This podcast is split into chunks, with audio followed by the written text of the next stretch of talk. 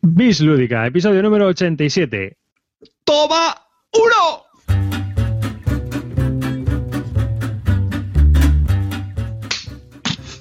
Hola y bienvenidos a un nuevo episodio del podcast de Bis Lúdica.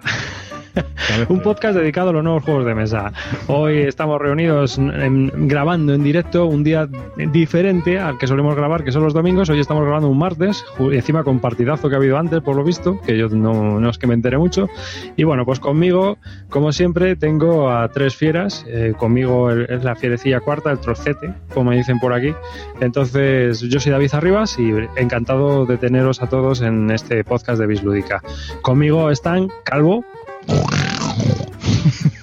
Calvo por Will Meyer presenta. ¿Qué pasa, chavales? ¿Cómo estamos? Aquí de- vamos a darlo todo un martes. Me quitáis de tareas importantes que tengo que hacer los martes, pero bueno, por la audiencia, yo mato. Carte. Hola mozuelos, vuestro Badín Rojo está aquí un episodio más para acompañarnos con estos fieras. y leyenda. Buenas noches, chavalería. Vamos, Atleti. Venga, ahí estamos. Vamos a darlo todo. Vuestro pequeño ídolo local está aquí. O para los de fuera de Albacete, is back. Y sin más, comenzamos con nuestras fórmulas de contacto, que como siempre sabéis, pues a aquellos que nos escuchéis habitualmente es nuestra página web en bisludica.com, donde podéis dejarnos comentarios. También podéis participar o preguntar o hacer cualquier tipo de consulta en nuestra comunidad de Google Plus, eh, que está el enlace a través de nuestra página web en bisludica.com y por supuesto siempre nos tenéis a través de Twitter en arroba bislúdica y también a, a cada uno de nosotros es la red social nuestra preferida por por todos, yo creo, y allí está- estamos todos muy activos, hablando de juegos y de lo que surja. ¿No? Sí, sí. Y Más sin, de lo más, que surja. y sin más vamos a hablar, porque hemos estado comentando un poco tras eh, la webcam eh, y tras la grabación, qué, eh, qué temas tenemos pendientes así de... Bueno, el tema que queríamos hablar hoy, y el tema que queríamos hablar hoy no es más ni menos que erratas. Las Venga. malditas erratas. Sí, Hemos tirado el de archivo de los temas pendientes y hemos llegado por fin a un tema que teníamos del del 2006 y son O las antes. erratas. O antes. O antes. Al- Alguna ya han prevaricado y todo. Y a ver, Clean, ¿tú tienes algo que decir sobre las erratas? Opinión personal. No, bueno, yo hay cosas que no, no puedo entender. Yo- Acércate al micro. co- como acercarte al micro, desgraciado. Acércate al micro, Clinito, acércate al micro. A ver, la primera. Eh, vas a hacer un juego. No tienes muchos más juegos que hacer. O, o si tienes, tienes mm, para ese mes uno o dos, ¿no? Entonces, yo qué sé. Te preparas un juego, mm, el Path of Glory. Y te lo preparas, te metes ahí a tope, no sé qué. ¿Y qué pasa luego? Todas las cartas están mal. ¿Qué ha pasado? ¿Quién revisa eso? ¿La bruja Lola? ¿Qué ha pasado ahí, tío? ¿Necesitas más gente? ¿Contrata más gente? ¿Cómo puede ser eso? Haces el, el, yo no solamente con Devir, pero son las dos cosas que más me acuerdo que en España haces. El, de la Guerra Fría. Y cinco cartas, un juego que ya estaba tradumaquetado, que estaba todo colocado, y cinco cartas se te cuelan. Pero, ¿qué está pasando, tío? En serio, ¿algo falla?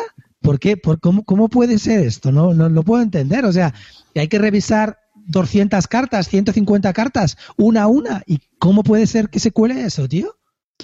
Yo, yo quiero matizar un poco el, comentario de, de Clean y ojo que no quiero justificar este tipo de errores que a todos nos dan mucha rabia, pero yo no creo que la labor de una editorial en su día a día sea pues hoy vamos a imprimir el, el, el Toilet Struggle. Venga, dale ahí al botón de imprimir. ¡Ay! Pues ha salido mal. No, porque decir que al final yo creo que en el día, de una editorial pues habrá muchas cosas de por medio, muchos juegos, porque tú has dicho ¿haces uno o dos juegos? No, yo creo que eso es uno de los problemas, que al final pues me imagino que esta gente tendrá muchas tareas, como tenemos todos en nuestros trabajos, y, y oye, que sí, que, Vamos a que se puede... yo te- ¿Cuántos juegos saca al mes de Beer? Al mes. Pero si- yo no creo que el tema ya no es cuánto saca, sino en cuánto se puede estar trabajando a la vez. O sea, es decir, es que no, es lo que te digo, que no es que yo creo que estén aburridos y que digan, venga, que hoy, hoy toca hacer las cartas. No lo sé, no lo sé. Yo ver, es un, no- un no sector... quiero centrarlo todo en Devir. Yo te hablo, por ejemplo, GMT. No, no, sí. GMT, juego que saca, juego que viene con erratas. O sea, y nadie se queja, nadie quema la puta editorial de una vez, macho. No lo puedo entender. Juego que sacas, sacas 10 juegos con P500, están ahí tres años, lo sacas y tiene 300 ratas. En el momento de sacarlo ya incluso me mandas un papelito diciendo que no sé qué tiene rata, vete a la mierda. Pero justo has puesto el ejemplo de lo que, de lo que estoy hablando. 60 pavos, es que estoy pagando, no estoy pagando un euro en un chino. ¿En, cuántos juegos crees que puede estar trabajando GMT a la vez? ¿Tú has visto la newsletter, tío? si trabajan como con Desde luego lo trabajan pero, o sea, no están trabajando, están mal trabajando, trabajan mal. Porque eso no es así. O sea, no puede ser que en cada juego que sacas tengas una rata. Despedidos. Calvo.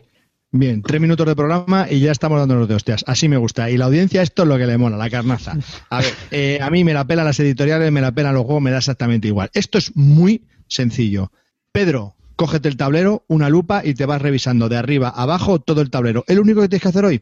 Tu mañana la vas a dedicar a revisar el tablero. Punto pelota. Antonio, te coges carta a carta y te la vas revisando exactamente una a una con la copia del inglés o me da igual, como sea, pero una a una.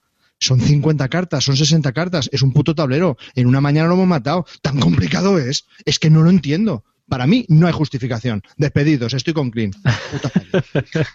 claro que me cago en...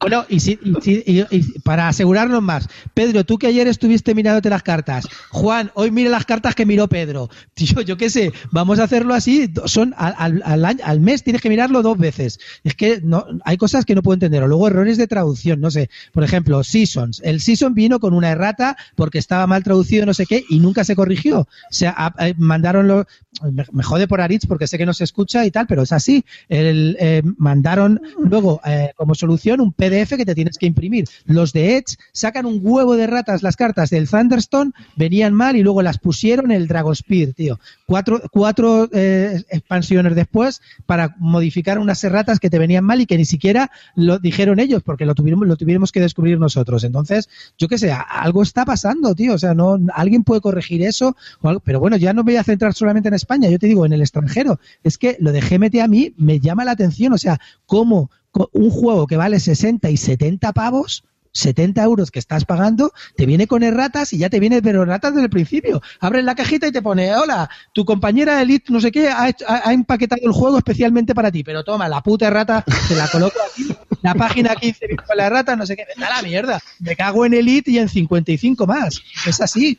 No sé, es, que quiero decirte, no estamos pagando 5 euros, no es, no es un chino. Que yo me aclaré, ¿este cabreo es porque va perdiendo el Atleti o, o no? Que no, que no me ha quedado claro.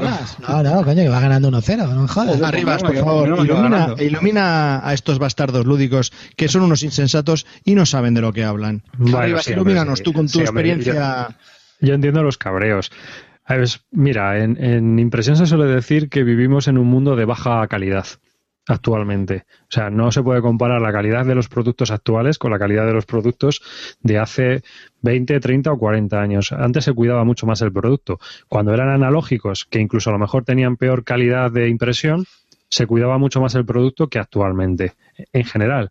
Y eso se debe a una cosa muy sencilla. Estamos en crisis continuas y hay una reducción de costes brutales. Eso es así. Entonces, eh, ¿cómo que no, Calvo? Yo creo que los... esos son excusas de mierda, tío. Las erratas han estado siempre, yo creo. Tú terminas las cartas y Antonio te miras el tablero. Una puta mañana, joder, que no Pero que no son antes. Antiguamente en ciclos económicos de bonanza y, en crisis y, en y desde hace 30 años. Las erratas son como las putas, ha habido siempre, y punto. Frase para Bilbo que me apuntará. Pero hay gente, no me habéis dejado terminar, estoy haciendo mi exposición, por favor. Entonces, eh, eh ya he perdido hasta el hilo. Vamos a ver, tenemos, tenemos que también diferenciar entre dos cosas. Una cosa es la rata de, del propio, de la propia producción del juego, ¿no? Que por ejemplo hayan metido la pata eh, cuando se está diseñando el juego, cuando se está haciendo, y luego ya está lo que es los procesos, los distintos procesos y los, los defectos o erratas que puede haber en cada uno de los procesos, como puede ocurrir, con, por ejemplo, con lo que ha pasado con el troquel del Alchemist, que puede haber sido o un defecto de impresión que han impreso ladeado o que eh, a la hora de troquelar pues se les ha movido el tacón que llaman y entonces pues no, no, ha, no troquelado por donde debía troquelar. Eso es un defecto, por decirlo de alguna manera, ¿no? Que debe de suplir, por ejemplo, la imprenta o la troqueladora o el que lo haya hecho, porque así la, la editorial no lo ha pedido. Aunque hay que decir que en todos los productos gráficos, tú cuando haces el contrato, normalmente te dan un porcentaje de perdido. Es decir, te dan un porcentaje de que va a haber X por ciento que va a ir mal, que suele ser un 1%. 1% de lo que vamos a hacer puede que vaya mal, por cualquier razón, que no es, que no es sistemática ni serie. ¿no? sino que pueden ser cosas que se han colado o puede ser algo que, que no debía estar o que puede ocurrir cualquier cosa. Dime, Calvito. En cuanto al troquel, lo que estás comentando, se me ocurre, ¿eh? yo, inculto de mí, eh, cuando vamos a hacer la impresión en el troquel y tal, te digo, antes de lanzar los 100, antes de darle al 100 print, dale a 1 print y ves cómo sale. Y dices, ah, vale, pues ahora dale los 99 siguientes. ¿No se puede hacer eso? Javi, David, yo es que entiendo, Javi, que es un proceso mecánico, ¿vale? Y que hay... una prueba antes, coño. ¿Eh? Haces una prueba antes. Y Javi, por ejemplo, en el caso del troquel, eh, yo tampoco sé cómo va el tema, pero a ver, yo me imagino que la troqueladora será una máquina, joder, pues eso que hace el troquel, es decir, es un proceso mecánico que puede hacer algo, yo qué sé, tío, que haces una prueba lo que sea que se desplace y que eso ya encadena pues desde el 50, de picos se haya desviado y, ya está. sí, pero Carlos, sorpresa. el operario de la máquina lo debía haber visto y debía haberlo retirado. Pero hay un problema, hay un problema a lo mejor, y es, ¿cuánto tiene un juego de mesa? ¿Mil ejemplares? Vale. Eh, meto la troqueladora, pum, pum, pum, pum, pum, empieza a trabajar. Ya sea a mano o automática, me da igual. Y cuando me quiero dar cuenta, me he cepillado 100. Porque resulta que es que, anda, si es que esto está, el tacón está ladeado, no me he fijado, el primero sí lo ha hecho bien, pero los siguientes se han movido y ha quedado mal. Es que me quedan una pila, o sea, el impresor no me ha hecho 3.000 ejemplares para que yo troquele 100 o 1.000. Me ha hecho 1.100 como mucho. Y yo tengo que troquelar 1.000 mil y poco. Entonces, ¿qué puede ocurrir? Pues que el troquelador diga, bueno, si cuela, cuela, ya vendrán las hostias. Sí, no, está claro. mira, estoy pensando en una cosa que has dicho, el tema este del porcentaje de error, que yo creo que eso, mm, pues no sé, yo creo que es bastante razonable. Es decir, mira, vamos a hacer esta tirada, esta producción, mm, perdóname, pero por cómo funciona este, ya no tanto porque la porque sean lentejas, sino por, lo que hablamos, porque ahora siempre mm, factores externos que lo provoquen, pero el 1% puede ser error. Yo creo que se ha traducido incluso a la producción del juego de mesa eh, si estás haciendo un juego que tiene tropecientas cartas, 300 cartas, pues lo puedes enfocar de la misma manera. Es decir, pues un 1% de la, de la traducción de las cartas, pues es posible que se nos haya escapado algo. Y es, es la misma filosofía. No sé. A mí, sinceramente, que una imprenta o, lo que sea me diga que puede tener un margen de error de un 1%, pues creo que es algo razonable. Porque es que es imposible. O sea, seguir la perfección absoluta. Sí, sí, sí. Que en este, a ver, aquí hay imprentas en Madrid que, te aseguran el 0%, pero claro, ¿cuánto te va ¿Qué precio? Pues luego nos quejamos que si los precios de los juegos, que, es que son muy caros, que, no sé qué. ¿De qué, de qué estamos hablando? Pues son, son imprentas que se dedican a libros de arte. Te vale un libro de arte 90 pavos. Efectivamente. Luego, nos quejamos del precio. Vale, pero ¿cuánto vale un juego? ¿70 pavos? O sea, ¿se va mucho? Escúchame. A ver, un juego de mesa tiene muchos procesos por, por medio, pero independientemente de eso, hay una cosa a la que coincido contigo, y es que lo de GMT es una puñetera vergüenza. Literalmente es una vergüenza. O sea, sé que se imprima el Thunder Alley y ya se imprima con una rata cuando ya se había distribuido el módulo por basal y toda la leche para que la gente lo pudiera probar y que estaba mal y lo sabían y lo imprimieron así a posta porque el juego tenía que salir Vamos, eso no está bien. Yo no sé cómo la gente no les quema la sucursal. Pues, que estamos porque sacan juegos a cascoporro tronco, sacan, dicen, vamos a hacer un, un coin de, de, las Galias y ya tienen 1200 órdenes, están petándolo. Pues para qué coño si nos va bien. Ahora, ¿será una burbuja? ¿Explotará? Pues seguramente. ¿Por qué? Porque la gente se cansará de recibir juegos con erratas. Eso no puede ser. En el otro espectro tienes Multiman Publishing. Y sí, la lista de erratas son ay, verás, es que este párrafo no quiere decir esto, quiere decir lo otro. O sea, son erratas de interpretación de las reglas. O a lo mejor hay un counter que está mal. A mí me ocurrió que compré un juego y venía con, con un fallo de registro en, el en, en, las fichas. Es decir, el color rojo se había desplazado y se veía como medio milímetro. Eh, para mí es. Yo esas cosas las considero intolerables. Entonces yo les mandé un mail y me mandaron el troquel, ¿no? Un troquel nuevo con la plancha bien registrada. Pero pero que son cosas que, que, eso es un defecto de impresión, por ejemplo, que se les ha colado. Pero normalmente no tienen erratas como tiene GMT, que tienen que hacer medio juego, como pasó con The Supreme Commander, que tienen que hacer un juego nuevo y mandártelo por mail. Eh, recibes una expansión y vienen luego los tableros por sobre, porque es que resulta que es que le hemos cagado con la expansión. Pero, tío, ¿pero qué es esto? Es que todos los putos juegos con erratas, todos, pero es que es una máquina de hacer chorizos, tío. Sí, Nadie aquí, por ejemplo, el trabajo. David Martín dice, conozco cómo se trabaja hoy en día en sitios de producción audiovisual y la presión es tal que los errores son lo más normal. Se quiere todo ya mismo, pero estamos hablando de audiovisual, tío. Es un, es un tema diferente. Esto es un juego, un juego que se que salió y que va a salir dentro de un año, seis meses, siete meses. Es que ahí hay tiempo. El audiovisual es ahora mismo tienes que salir al aire y tal. Entiendo esos fallos. Yo no estoy criticando eso. Estoy hablando de un juego que vas a vender por un dinero, joder, que a lo mejor a la gente, bueno, a los cuatro ricos que como yo, pues da igual, ¿no? Pero que vas a pagar 70 o 90 pavos, tío, es dinero. Entonces, no estás pagando un- por una cosita baratita, ¿no? Entonces, tú lo que pides es la calidad con respecto a lo que vas a pagar.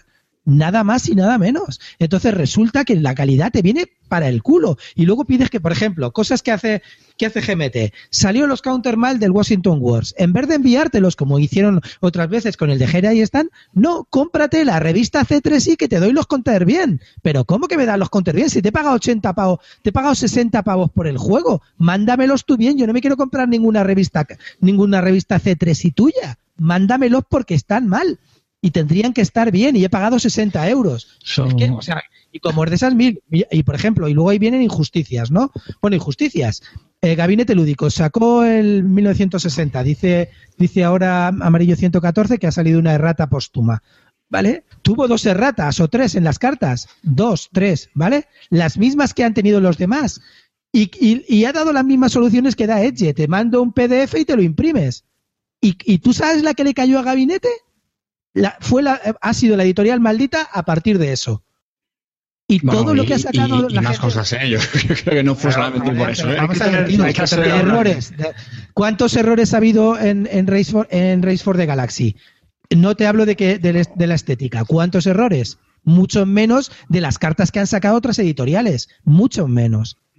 Pero a estos les ha caído. ¿Por qué? Porque caen mal. Los otros caen bien. O hay mucha gente que le debe pasta o que como le mandan jueguitos se callan o somos de una asociación. y No, no no es por eso. Yo no, no recuerdo exactamente, pero el caso de Gabinete Lúdico creo que recordar también fue porque no sé qué juego anunciaron también con mogollón de Ah, tiempo. o sea, que- Joder, macho, vamos no a ver, el famoso. Paul, el famoso Paul anunció el Through the Ages y tardó tres años en sacarlo. Sí, ¿Eh? está claro luego también un poco cómo gestione cada uno, cada una de esas cosas. Pero... él y lo, lo único que dijo estará cuando esté, la famosa frase, ¿no? Yo qué sé, tío. Entonces, creo que, creo que hay, hay, luego hay cosas justas e injustas. Entonces, a mí eso, pues no sé, igual que se lo hicieron mal, pues a- habría que darle la caña normal que se le da a los demás. Joder, Edge saca un montón. El- el- en las cartas que hizo del juego este de, de Caos en el Viejo Mundo aún siguen con un PDF, no las han cambiado ni piensan hacerlo.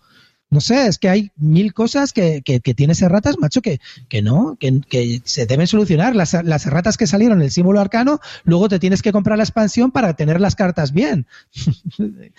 ¿Qué está pasando? ¿Me lo Es podéis que al final, al final una rata es un sobrecoste, aunque sea un PDF, porque tienes que poner a un tío a hacer bien esa carta y eso son horas de trabajo.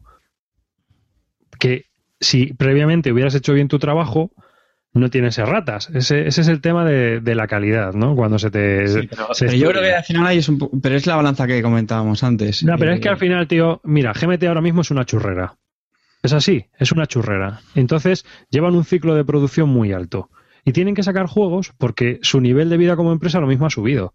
Y esto es así. Una editorial tiene que sacar X títulos para mantener las nóminas. Eso es. Porque al final no deja de ser una empresa. Entonces, si ellos no ponen el sistema de trabajo necesario para que la calidad sea la mejor y los errores sean los mínimos, pues al final llegará un momento en el que les pasará por factura. Eso está claro. Eso está clarísimo. A ellos, a mí, en mi trabajo y a todo el mundo. Es que eso es así. Y ya está. O sea, alguien se cepillarán, ¿no? A mí en mi trabajo hay veces que se han cepillado un tío porque ha salido un trabajo mal. Yo recuerdo una vez que salió una revista mal y fueron 360.000 ejemplares. Y hubo que repetirlos. Más la multa por no llegar a tiempo, porque no habíamos cumplido con el plazo de entrega, etcétera, etcétera. Suma y sigue. Eh, A la calle. Literalmente. ¿Por qué? Porque fueron muchos millones. Claro, pero- en su momento. Que por eso yo creo que lo, lo que hablábamos antes, que yo me imagino que las editoriales, bueno, habrá de todo, está claro, por eso estamos hablando de ellas. Eh, buscarán un equilibrio de lo que decíamos, es decir, pues ni la cuestión será ni, ni, ni tener un nulo nivel de calidad, ni tampoco tener a 10 personas ojeando, porque al final sabes que nunca bueno, no sé, tú dices que sí, yo creo que nunca vas a tener la, la, certeza, la certeza absoluta de que se te pase algo. Porque al final son procesos eh, mecánicos o, de personas que, que, se, que se, te, se te puede pasar. O sea, es que da igual. Es que dice, bueno, venga, pones a Pedro y a Manolito a revisar. Es que da igual. Yo me acuerdo un día. Luego, por ejemplo, está el tema de las soluciones. ¿eh? Hay editoriales que se limitan a sacar un PDF, como ya te he comentado, como lo del Seasons, como los de Edge o cualquiera, y hay editoriales como Devir, igual que les doy caña, también lo reconozco, lo hacen muy bien y te mandan las cartas. Punto. Ahí está, a mm. tomar las cartas y ya está. A mí eso me parece de putísima madre. La verdad, hombre, ya que me viene jodido, por lo menos me reponen las cartas, pero yo no me quiero imprimir ningún PDF en un juego que me ha costado 50 pavos y tengo que enfundarle y meter la cartita. Pero vamos a ver. Sí, hay eh, otro, hay otro ejemplo que es el Arkwright, que salió para Essen del año pasado, en el que los tableros de, de, los individuales, pues viene una rata brutal, porque vienen con puntos cuando deberían de poner los numeritos, ¿no? Y es una rata que se ha comentado mucho. Y todavía no han propuesto una solución. Bueno, sí, han dicho que van a, que lo van a rehacer y tal, que hay un PDF que te puedes imprimir ahí súper cutre y pegarlo en el tablero, pero bueno, todavía casi estamos, han pasado ya más de seis meses y no tenemos solución. Y lo saben que lo han hecho mal y no saben cómo enmendarlo. No, es que es eso, no saben cómo enmendarlo, pues sí, volver a imprimir y mandar, punto. El, tema de la calidad, el tema de la calidad, según, bueno, hay un, eh, al final esto es sentido común, ¿no? Pero todo esto los japoneses lo tienen muy estudiado por el rollo de la automoción. Y es lo que estudiamos todos los demás, porque como ellos tienen que competir con unos costes mínimos, sacando la mayor calidad posible, porque claro, tú no te puedes montar en un coche y pegarte una hostia. Eso está claro, ¿no? O sea, los controles de calidad de los vehículos, aunque de vez en cuando salga por la tele un fallo y digan, han llamado un millón de, de, X coches a revisión para revisarles el manguito de no sé qué porque tiene fugas. Sí, a veces pasa, pero lo normal es que no ocurra, ¿no? Lo normal es que los coches salgan ya hasta el final de su vida, más o menos funcionando normal. Sí que hay averías crónicas y todo esto, pero no. Todo eso se estudia. Y claro, el tema de la calidad viene desde una implicación por parte de la exigencia desde el director general, ¿no? En este caso, desde, desde el director general de una editorial, que tiene que exigir y tiene que servir a los que están por debajo de él para solucionarles los problemas y para exigirles que cumplan con su trabajo. Y su trabajo, parte de ellos, es, en este caso, publicar juegos. Y se los publicas a tus clientes. Y como dicen los japoneses, tú no puedes entregar un producto en malas condiciones. ¿Por qué no? Porque tus clientes al final van a ir contra ti. Es decir, que si, fuera esto en un mundo perfecto, una editorial o ya sea quien sea, cuando crea un producto, lo tiene que crear con las mejores digamos, con, la, mejor forma posible para que el cliente esté contento y no haya ningún problema, porque un cliente descontento es un cliente que a lo mejor no te va a volver a comprar. Pero, macho, escúchame, entonces, ¿por qué los en los guargameros tiene tan buena fama GMT? Porque no lo puedo entender. No puedo entender cómo sigue día tras día, juego tras juego y juego y te vuelve a meter otra y otra y otra. ¿Por qué tiene tan buena fama, tío? Yo leo muchas críticas a. ¿Hace lo de los parados? ¿O porque hace un 50% de descuento una vez al año? No entiendo. No, yo creo que tiene muchas críticas últimamente. Mm, lleva unos años que hay mucha gente que les critica tanto la producción como la churrera de juegos que sacan. Hay muchos juegos que han sacado que tampoco son nada del otro mundo y se venden. Dime, Javi. Bueno, yo os quería poner el ejemplo al revés. No sé si a, lo mejor alguno me ilustra un poquito más, algún oyente que sepa más del tema, cómo está, pero bueno, yo quería poneros el ejemplo al revés. Os quería hablar de un juego que se anunció en enero por principios de 2013 que se iba a editar. En mayo el autor dijo que se iba a tener, eh, que se iba, se mandaba ya las imprentas y salía para agosto, octubre de 2013. Bueno, pues ese juego va a salir ahora, dentro de muy poco va a salir. Creo que va a salir porque mm, siguen con retraso. Os estoy hablando de la expansión en solitario del Conflict of Heroes. Bueno, le ha llovido mierda a Academy Games que no te puedes ni imaginar. ¿Pero por qué? ¿Por qué? Pues porque llevan retrasándolo, retrasándolo, retrasándolo. Pues porque eh, la mecánica del juego no estaba lo suficientemente bien y la han querido mejorar, porque había ratas, porque había no sé qué. El caso es que siguen probando el juego, probando el juego y no quieren sacar el juego hasta que no sea una versión perfecta. Definitiva. ¿Vale? Entonces, ahora te lo pongo al revés. Y aún así, les llueve mierda. O sea, si lo sacamos rápido, porque tiene ratas. Si me espero para tenerlo de puta madre y daros el producto que esperáis, también me, llenáis de mierda. O sea, es que somos la hostia. Es una mierda de no sé si viene ansiedad. al caso, ¿no? ¿eh? No sé si viene el caso y no sé si lo podríamos comparar con erratas. No lo sé, no sé si entra en el tema. Pero es un ejemplo que a mí también me choca, ¿no? Que llevo siguiendo este juego mucho tiempo y es que llevan años y años dándole cera a este tío que el pre-order que hicieron, además tiene pre-orden, que hay mucha gente que se ha quitado el pre-orden, bueno, unas historias brutales. Yo creo una cosa no quita la otra. Es decir, vamos a ver, que este hombre, eh, no conozco los detalles del proyecto, eh, pero a ver, si al final es verdad que se retrasa muchísimo, muchísimo, pues yo creo que está justificado el, el cabreo de la gente. Es que mm, que tú quieras hacer un producto de calidad, pues tampoco justifica que te puedas tirar años y años para sacarlo. De hecho, como has dicho, pues me imagino que habrá motivos por ese retraso. Diga el tío, no, es que estoy tardando mucho porque lo quiero dejar con cero ratas.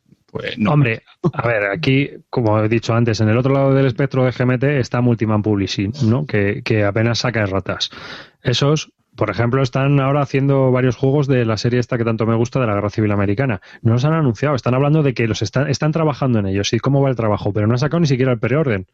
Porque hasta que no esté todo más o menos enfilado y terminado y, y ya di- digamos que, pues mira, me arriesgo, ¿no? O sea, antes de pe- empezar a preproducir el trabajo y todo esto y de, no, lo vamos a ir trabajando y cuando esté ya preparado hacemos un preorden y ya le decimos a la gente, mira, esto está para publicar. Igualito que GMT. Claro. Que te venden Pero- humo, que te venden una idea. El Thunder Alley. Un juego de coche es una simulación, pero ¿qué más información hay? No, no tengo nada. Ya abro el pre-order. Ya, ya te pondré las reglas y eso y ya está el tío haciendo el juego. Que está el tío haciendo el juego. Es como, es como las inmobiliarias aquí. O sea, tengo que comprar sobre, bueno, sobre plano, sobre terreno, ni ver el plano de la casa ni nada. Yo, yo te voy comprando ya la casa y ya tú sí eso vas haciéndola, pero yo ya voy pagando, ¿no? Y no está ni el terreno. Joder, macho. Pues esto es igual, me parece. No sé, el mundo Sí, al revés. Claro, Tú haz claro. la puta casa y luego me la vendes, como en Europa. No me hagas aquí primero la idea, el humo, y te voy comprando el humo. Tú ten el producto hecho, que la gente lo pruebe, y cuando ya esté el producto hecho, haces el preorden. Pero eso tiene un coste. ¿No?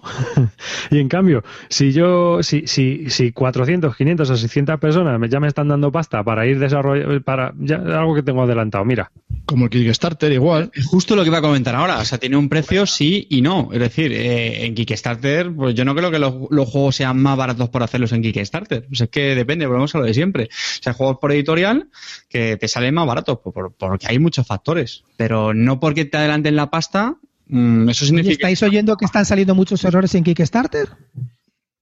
pero Yo de- creo que no. Yo, no, yo he oído que no, no sé. Yo por ahora no he oído grandes cagadas de Kickstarter, de errores, de Que hay ratas. tantos juegos en Kickstarter, Clean.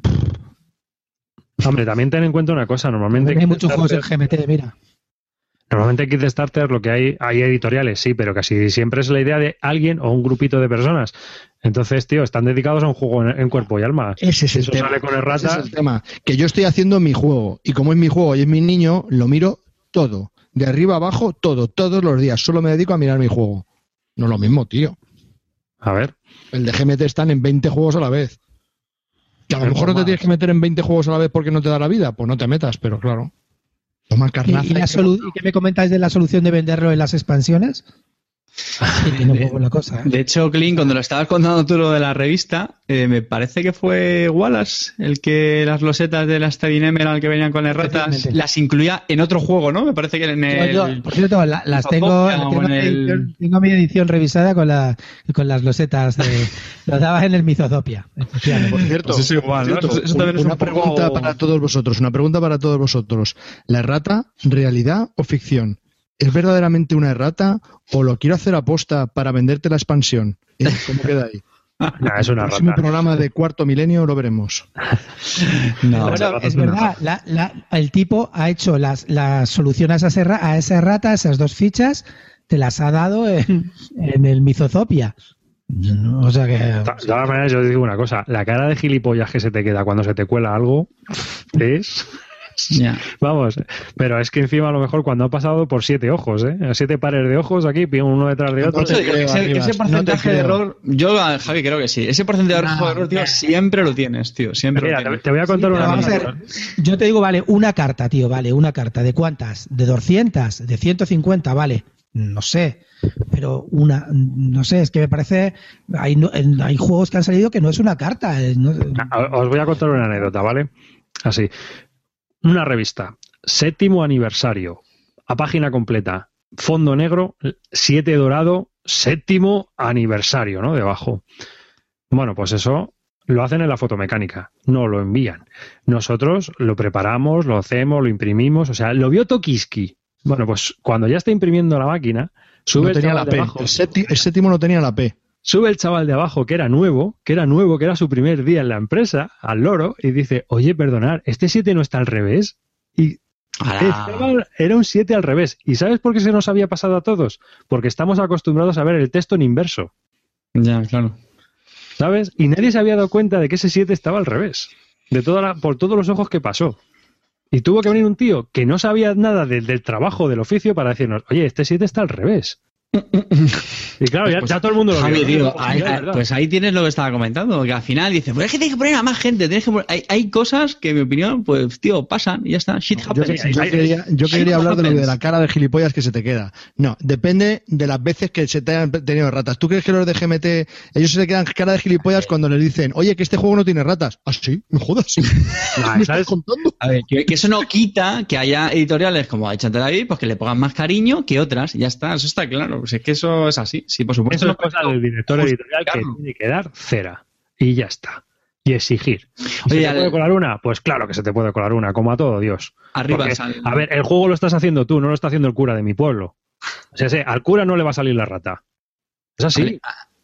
Para hacer un poco de sangre, al hilo de la anécdota que has contado, ¿cuál, cuál es la rata más gorda que recordáis vosotros en algún juego? Buf. No lo sé, ahora mismo. A mí me viene el 1830. La de 1830. Maifer. Bueno, Ah, Maifer y qué otro. fuera, qué De hecho, cagada, tuvimos tío. bastante, un poco de debate en el foro La- cuando teníamos el foro en, en el portal. La edición Y- definitiva. Es que fue brutal. muchas de las erratas de ahí es un tema más de producción y diseño que de errata en sí, porque son cosas como que no le he puesto el fondo. ¿Sabes? Ya, pero O sea, es que yo el tema. Colores- había de todo. Y vas, tío. joder. Tiles que estaban mal en el mapa. Eh, los colores de, algunas, de algunos certificados estaban intercambiados. Eh, no sé, o sea, que era, era un rosario de ratas eso. Un juego que llevaba preparándose años también, años. Y, joder, Bueno. editoriales como Lookout y, y My Fair. No sé qué. Eso te, eso te dice ti. Lo mismo lo hicieron en tres meses. Y a toda prisa. Y un tío por ahí, ¿sabes? Que esa también es otra. La Toma, yo te pago y me lo 1830. haces. Es el 18 que seguís que todos estábamos esperando. Ya, Vamos la a ver, las, erratas, de- vos tú que eres tal, las erratas que ha tenido el Pazos Gloria también han sido potentes, ¿no? ¿O qué? En Yo la verdad. Pero ¿qué ratas tu- tuvo exactamente? Creo Porque que ha habido de cosas- cartas y eso, el, reverso de una de las, no sé si de todas, algunas cartas, eh, estaba mal, me parece. Y las tuvieron que cambiar, claro. Pero es que eso es un sobrecoste. Lo que pasa es que ahí puede haber sido cosa de fotomecánica, puede haber sido cosa de impresta, puede haber sido cosa de- del diseño que se envió mal. Yo me acuerdo de la de Guerra factores. Fría, salió la- el Guerra Fría, eh, supongo que habría pasado por 50.000 ojos, salió el Guerra Fría y el primer tío que lo estuvo jugando a los 10 minutos cantó la- el error. Pero un tío, un aficionado, dijo, oye, la Guerra Media, esto, tal, no sé qué, y todos dijeron, hostia, a los 10 minutos. Pero porque mm, hay veces que no sé. ah, Es que esos fallos tan, tan cantosos, lo mismo es que no se había probado, lo mismo es que no lo sé. Claro, tú no estás ahí, no sabes lo que ha pasado. Te lo puedes imaginar, pero mm, eso es elucubrar. Y también elucubrar así, sin saber muy bien qué es lo que ha pasado, pues tampoco puedes decir. Ahora, que sangrante, que después de la producción de un juego tan esperado, que a los 10 minutos el primer tío que juegue una partida a ese juego te diga, oye, esto está mal, ¿eh? Que no lo hemos visto antes. Como dices tú, es que no lo has visto antes. ¿Por qué no lo habéis visto antes? ¿Qué es lo que ha ver, fallado? Y Y ese es lo que a que dos jugones que jueguen. O sea, mirar a Pero dos es que- tíos en el foro que jueguen mucho, se lo dais. Ya, pero es que eso no es tu trabajo, eso es un trabajo que tienen unos señores que cobran por hacerlo. ¿Sabes? Y son los que tienen que analizar por qué hemos tenido esta rata y qué es lo que hay que hacer para no volver a tener esta rata. ¿Qué es lo que no se hace, ¿eh? No. Tenemos una rata, lo solucionamos, un parche. Tenemos otra rata, otro parche. Pero nadie se siente y dice, ¿por qué?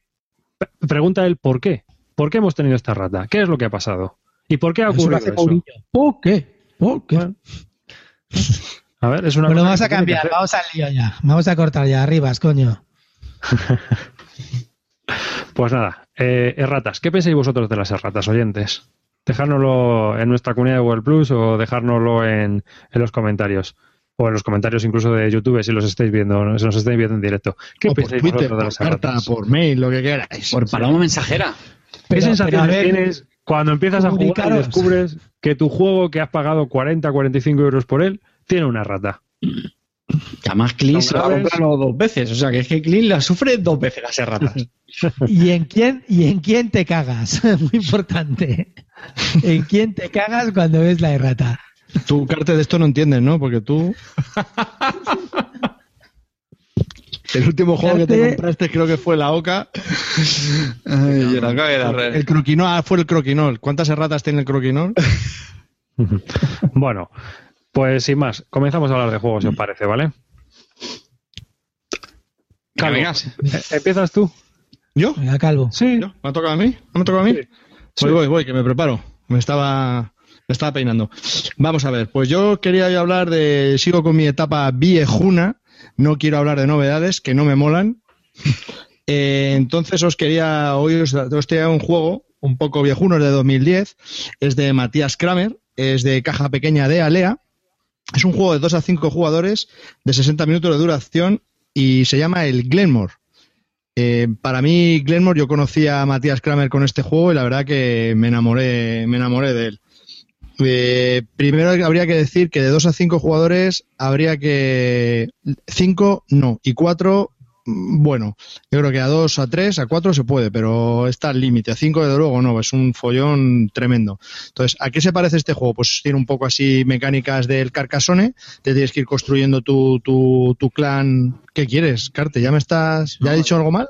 ¿Que de, que de qué va el juego? Ah, Mister, claro, mecánicas.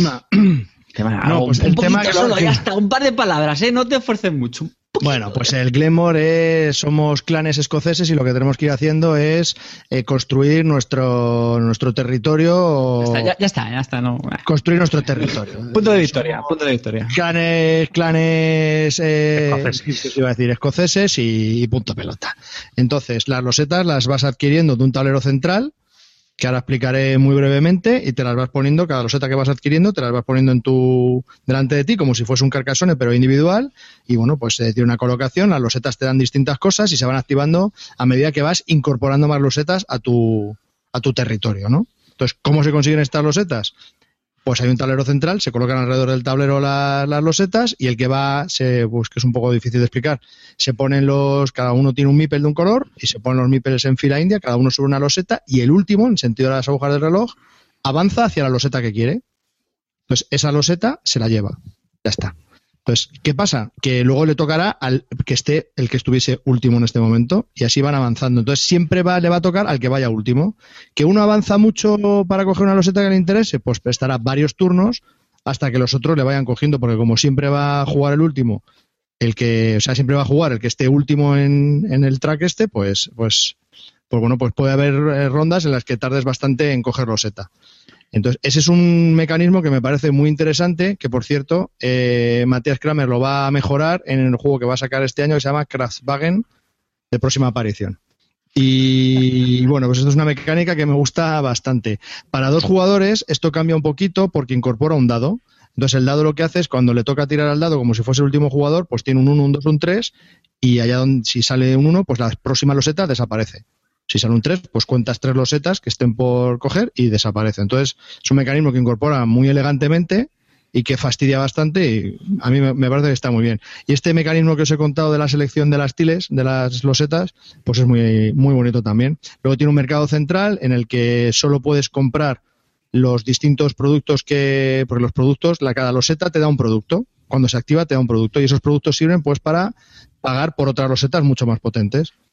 Entonces, estos recursos los puedes comprar solo y cuando lo necesites para pagar un tile. No puedes comprar una loseta para, para especular con ella. No puedes comprar, perdón, no puedes comprar un bien para especular con él. Entonces tienes que comprarlo solo cuando necesites la, loseta. Y vender, sí, vender puedes vender siempre que quieras y hay espacio en el mercado para vender. Y bueno, la verdad es que es muy ágil, es muy dinámico y hay tres rondas.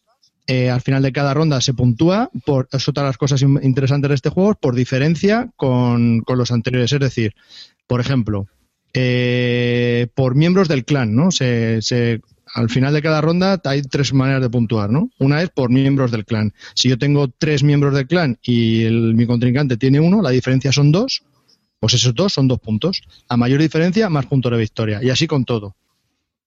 Y me parece que también es un sistema de puntuación muy elegante. Y, eh, y ya el final eh, se vuelve a puntuar igual, pero luego hay una, una, una puntuación distinta que es por los setas construidas en tu territorio. Es decir, si yo, mm, si uno avanza mucho y luego el otro va una a una comprando los setas, va a tener un territorio mucho mayor que el que ha avanzado mucho. Imaginaros que yo he conseguido al final 20 losetas y mi contrincante ha conseguido solo 15.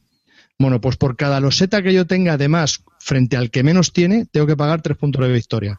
Eso lo que hace es primar que no te vayas, eh, si uno quiere una loseta muy avanzada, que tú no te vayas beneficiando de todas las losetas intermedias. Y es un mecanismo que, que a, a mi parecer, me parece que también es bastante elegante y, y queda muy bien en el juego. Y bueno, es un juego que, como os he dicho, me, me gusta bastante, tiene mucho, tiene mucho, tiene mucho que ver. Y hay una loseta que sí, hay unas losetas de castillos que puedes ir consiguiendo, y hay una loseta de castillo que a lo mejor está un poco rotilla. Pero bueno, es la única pega que le podría poner. Lagones, Es que no me acuerdo cómo se llama, pero es la loseta que activa todas a la vez. Lagones, Lagones. Si tienes 13 losetas que te producen y coges este castillo y te producen las 13 a la vez, pues claro, tienes una diferencia contra frente al resto que es No, brutal. activa solo una, ¿eh? no las 13. No, no, no, no. Todas las losetas. Sí. Y es un poquito brutal. Entonces, pero bueno, eh, en líneas generales el juego me parece que está muy bien. Yo lo tengo puntuado muy, muy alto, uno y medio, y eh, me gusta mucho Matías Kramer, en especial todos los juegos, los juegos que tiene, pero este y el Lancaster para mí de lo mejorcito de este hombre. Un apunte. Respira, respira. Eh, Matías Kramer. De memoria, ¿eh? No confundir con, con el que a veces llamamos el Yayo. Con el Yayo, con el. Yayo. No, este es otro. Este es con Kramer, con C, y es autor de otros grandes juegos como Lancaster, El Betia, Rococó y el que ha comentado Calvo al principio, Kraftwagen, que, que bueno, todavía no han salido. Son juegos bastante chulos, en mi opinión, euros muy correctos. Yo lo volví a jugar, fíjate, el otro día con Bali, con Checho y con Ferris, en, allí en, bueno, y con el dibujante también, en, en pla- Despierta, coño, que te duermes. y lo volví a jugar y eh, no me hay cosas que no me gustan, ¿vale? No me gusta mucho el rollo de las losetas eh, que tienes que estar muy atento y genera muchas dudas y luego ahí puede haber fallos, ay, esta no la tenía que haber colocado aquí, ya tienes que hacer un rewind, ahí eso no me gusta mucho, much- mucho, ¿no? Tienes que colocarla según el, el camino y según, eh, según el río donde esté y a veces genera dudas. El tema de las activaciones a veces están, porque tienes para activar una loseta tienes que tener en una loseta adyacente o en diagonal eh, uno de los miembros del clan, también genera bastantes polémicas y dudas y luego a 5 es un infierno de juego. Es un infierno. Pues ya lo he dicho, que a 5 no. Y lo del colocar la loseta, chico, es A, B y C. Mm, Solo Es que- puedes colocarla donde está el miembro del clan y siguiendo o el río o el camino. Y si no tiene ni río ni camino, donde quieras que esté el miembro del clan. Joder, tan difícil es. Genera, genera- no, eh, espera que hacer, espera que digo que un jugamos módulo. ci- No, Te, te digo que jugamos 5 y 3 se equivocaron al colocar. O sea, no, espera que me voy a hacer un módulo de CCC de, de estudio Y del este- Gilmore. Y Clint quiere jugar al Colin Colony, chaval. No sabes lo que está Vamos a diciendo. ver. Vamos a ver, vamos a ver. Tenemos aquí a Cerebrín. Cerebrín, está ya mayor. Cerebrín 1 y Cerebrín 2. No se equivocan nunca, no me jodas. El que me enseñó el San Petersburgo y no tenía ni puta idea. A ver, yo no me tenía preparadas las reglas y dijiste, vamos a jugar a San Petersburgo. Pues tío, yo dije, no, me- no, me- no recuerdo, pero bueno, venga, vamos. Bueno, no, empecemos ya con los trapos. Territorio Barton, el fantasmita. No, espera, espera, espera.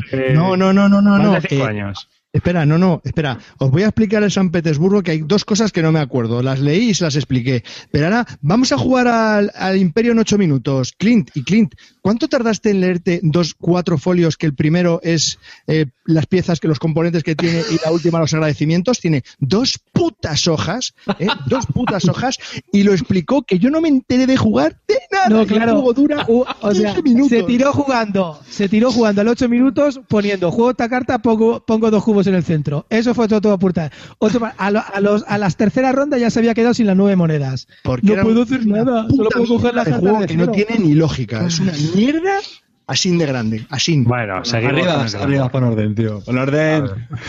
Entonces, ¿qué decías? A ver, que es muy lioso, ¿qué tal? es, un juego, es, un juego, que está bien, eh, solamente se juega bien con poca gente, entre dos y tres, con más gente no, y luego tiene un poco el problema de la colocación, que estos, tenemos Cerebrin 1 y Cerebrin 2, que lo ven todo clarísimo, pero está claro que no está tan claro porque de cinco personas, tres colocaron mal, ¿vale? Hasta ahí mm, eh, todo está bien. Luego, si juegan más, evidentemente es muy fácil, pero estoy hablando de la primera partida, ¿no? Y tampoco es que le echemos 300 partidas a los juegos. Y luego, pues yo qué sé, mm, las cosas son un poco evidentes, ¿no? O sea, las, puntuaciones, no sé, que no, tampoco les veo mucho sentido lo de solamente puntuar esas dos cosas, más las puntuaciones finales de las losetas, no sé, no, no me convenció mucho. Eh, hombre, es un juego de caja mediana de Alea.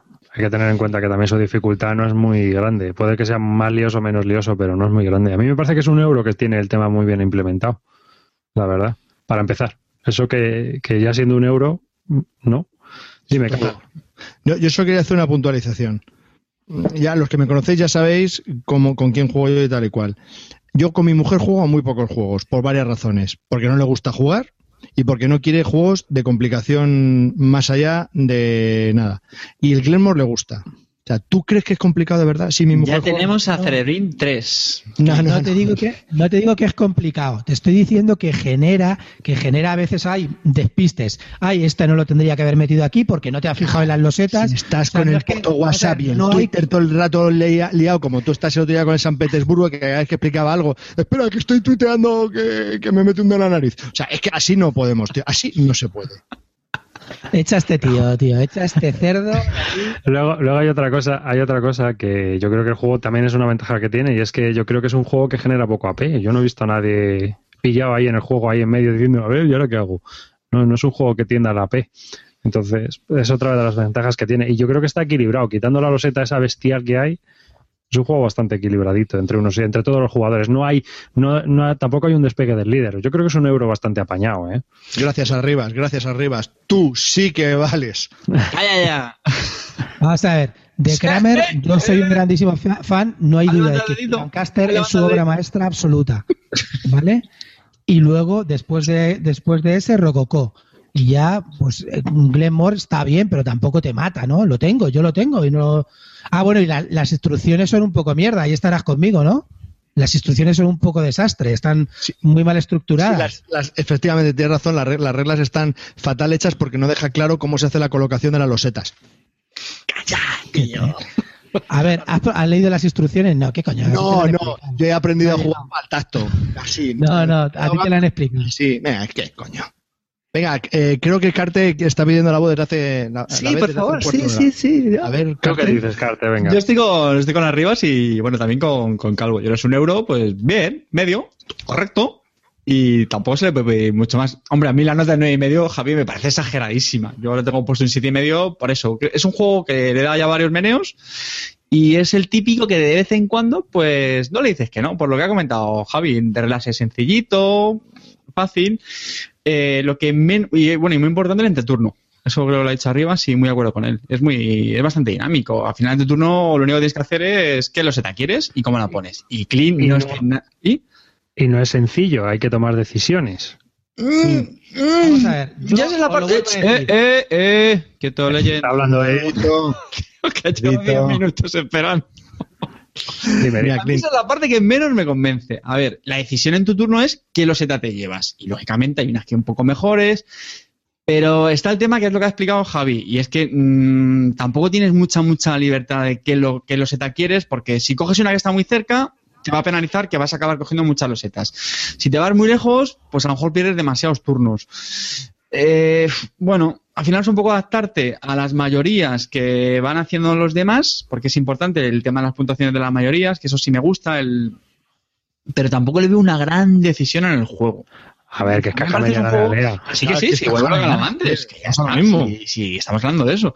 En mi opinión, se resume es un juego que entretiene, y, que apetece de vez en cuando sin muchas, muchas pretensiones. Es decir, a ver, en, el podcast, en el podcast anterior estuvimos hablando de la isla. Pues es similar. O sea, tiene una dificultad similar, no es un juego complejo, es accesible. Pero la isla, la isla, yo lo he vuelto a jugar y me gusta mucho más que Glenmore. A mí al principio Glenmore, la primera o la tercera, segunda y tercera partida que jugué, me gustaba como a vosotros muchísimo. Ahora que lo he vuelto a rejugar, no solamente una hora, sino también en Yucatán, pues me gusta menos. ¿Qué quieres que te diga? Me, ha bajado un poco mi opinión sobre él. Antes era un siete y medio, ahora está entre seis y medio y siete. Y es así, no, no, no, no digo que sea un mal juego, pero si me dices la isla oeste, prefiero la isla. Ya está. O pre- Spirium oeste, prefiero Spirium. Yo- ¿Cuál es el...? Dale, dale. Por igual. Dime. No, voy a decir, ¿cuál es el juego de Matías Kramer que más os gusta?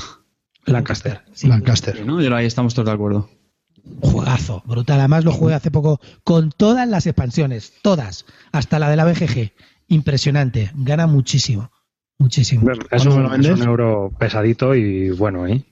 Sí, y el Lancaster es Tienes ahí opciones, decisiones. Este, es una mezcla así de mecánicas de otros juegos, pero está muy bien implementado. Está muy chulo, es muy orgánico, amigo. Mucha interacción, mucho puteillo con los caballeros. Mí, Lo que pasa es que el Lancaster, por ejemplo, cuando lo juegas mucho al, a la- al básico, al final es Soto Caballo y Rey. Tienes que ir a nobles sí o sí, ¿vale? Porque es lo que más puntúa, porque las otras te dan 8 y 8, ¿no? Entonces, mm, en la carrera de los nobles no te puedes quedar atrás. Es como el San Petersburgo. En los nobles no te puedes quedar atrás en esa carrera porque si no, no ganas. Luego tienes que rascar puntos de otros lados, pero en nobles no te puedes quedar. Con las expansiones te abren ese abanico. Ya no tienes por qué ir solamente a nobles. Te puedes quedar un poco retrasado y buscar otras opciones de puntuación. Y eso es lo que me gusta de las expansiones. Mm. Yo quería Sí. puntualizar una última cosa del Glenmore para terminar, cerrar el tema Glenmore y pasar al siguiente. Y es que mi, eh, explicaros un poco mi nota. Mi nota las, las baso más o menos, primero, en que sea un buen juego, que esté bien hecho, que no tenga fallos y tal, y luego en las ganas que a mí yo tenga cuando me siento a jugar a la hora de proponer un juego. Y a mí el Glenmore es algo que es un juego que si me lo proponen continuamente voy a decir que sí. Entonces, porque es un juego que me apetece jugarlo casi a diario. Entonces, de ahí que entre que es un buen juego que está bien hecho y me apetece jugarlo oca- frecuentemente, de ahí que la nota sea tan alta. Más que nada era eso. Javi, no, no- no intentes arreglar ahora tu Mi poco crítica sin criterio. Bueno, hemos estado hablando de Glemon, un juego de Matías Kramer, publicado por Alea, de caja mediana. No es muy caro. ¿Cuánto suele costar ese juego? No llega a los, unos 21 euros, ¿no? Así, Sí, 21. por Sí, ahí- este, por ahí este es estar. de los, de los baratillos, sí. Se puede Pero comprar. resultó. No lo sé si ahora se podrá comprar, pero bueno, siempre está el mercadillo. Eh, porque hay que recordar 22 que euros y, y media, así más o menos estoy viendo. 22, este podcast, 23. es- este podcast está patrocinado por nuestros hilos de venta. Clint, ponlo en el hilo de venta ya, ¿eh? Los hilos de venta de Bislúdica. Así que de juegos de segunda mano. Eh, bueno, hemos estado hablando de este. ¿Vosotros qué sello le daríais? Venga, eh, ¿le recomendaríais? ¿Sería esencial en vuestra colección o nominado para calvo de mierda? Venga, clean, Mm, Normalito, Normal en la colección. recomendable. Sí. Sí, yo un recomendable también. ¿Y tú, calvo? Recomendado, recomendable barra esencial. Javi está pensando ahora, "Mm, si le he dado un 9 y medio, debería de decir, debería decir imprescindible, pero es que tampoco me parece Sí. tan imprescindible. Es que entonces no lo tiene que haber puesto un 9 y medio. Espera, que lo voy a volver a explicar otra vez. Arriba, se echa este tío que no tiene criterio, coño. Pero, Y así que- todo, y así todo. Yo, yo. que depende de la colección que tengas, depende de la colección que tengas. Si a lo mejor tienes la isla, pues a lo mejor no necesitas este, pero si le tienes, desde luego yo no tendría ni la isla A ni ver. ningún otro. Como este euro, hay 20.000 más. Eso está claro. A ver, otra cosa es que te guste, que sea, pero es un juego, un juego accesible, no tiene AP, sabes que te guste el tema un poquillo y que te guste el diseñador o que te guste de qué va el rollo. Por eso, si me das a elegir entre Spirium, la isla y este, y no tengo ninguno de los tres, pues yo te digo que es esencial y que te tienes que pillar el Glenmore y los otros pasar de ellos. Pero si ya tienes los otros, pues, pues sí es recomendable tenerlo, pero tampoco es esencial. Pues depende Pues de la para- colección que tengas. Por eso digo recomendable barra esencial. Pues para mí es recomendable, no es un, no es algo No que, tenga- justifica. que sea, sea esencial ni, ni necesario en, el- en la ludoteca ideal. Es un juego que está bien y ya está. Bueno, pues siguiente, venga, vamos a pasar al siguiente juego que, venga, voy a hablar yo. Eh, voy a hablar de Civilization, de Edge Entertainment, que lo probamos el otro día, con las dos expansiones. Bestial. Es un juego de Kevin Wilson que se dio de largas de Fantasy Flight Games, que fue el último, yo creo que fue uno, bueno, fue el X-Wing el último juego que hizo. Y bueno, es Civilization de Sid Meier. Es un juego del año 2010 de 2 a 4 jugadores, aunque con las expansiones puede haber más, cosa que no es que sea muy recomendable porque se va de horas. Y en la BGG pone que tres horas de duración. Y bueno, pues yo creo que hay veces que tres horas y media o cuatro no te las quita ni Cristo. Si juegas a dos jugadores, que es un poco toma y daca, sí que a lo mejor en dos horas has terminado. Pero si juegas tres o cuatro jugadores, las cuatro horas no te las quita ni Dios. La partida pues fue con la expansión del Fama y Fortuna y también la otra expansión que es, eh, no me acuerdo ahora mismo cuál es, Eso estaba yo pensando. Fama y Fortuna sí que la recordaba. Y la otra era algo de guerra, ¿no? Sabiduría y guerra, ¿no? Eso es. Algo así. Mm. Sabiduría y guerra, que cambia también el sistema de combate y lo hace de un poco de otra manera, lo- le mete un poco más de, de chichilla, porque tampoco es que cambie mucho. Bueno, Civilization es un juego que podríamos denominar de los antiguos que llamaríamos yo temáticos.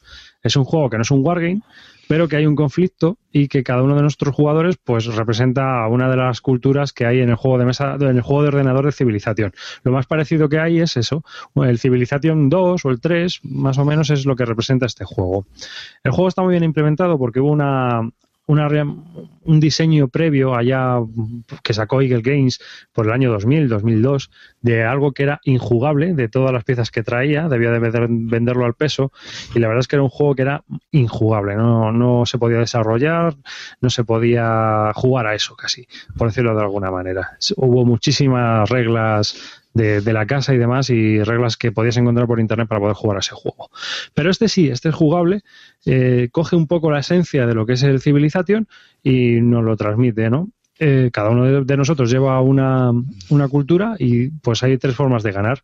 La de, la de guerra, la de sabiduría o la de tecnológica, ¿no? La victoria tecnológica, la, la victoria por, por guerra la victoria por, por cultura.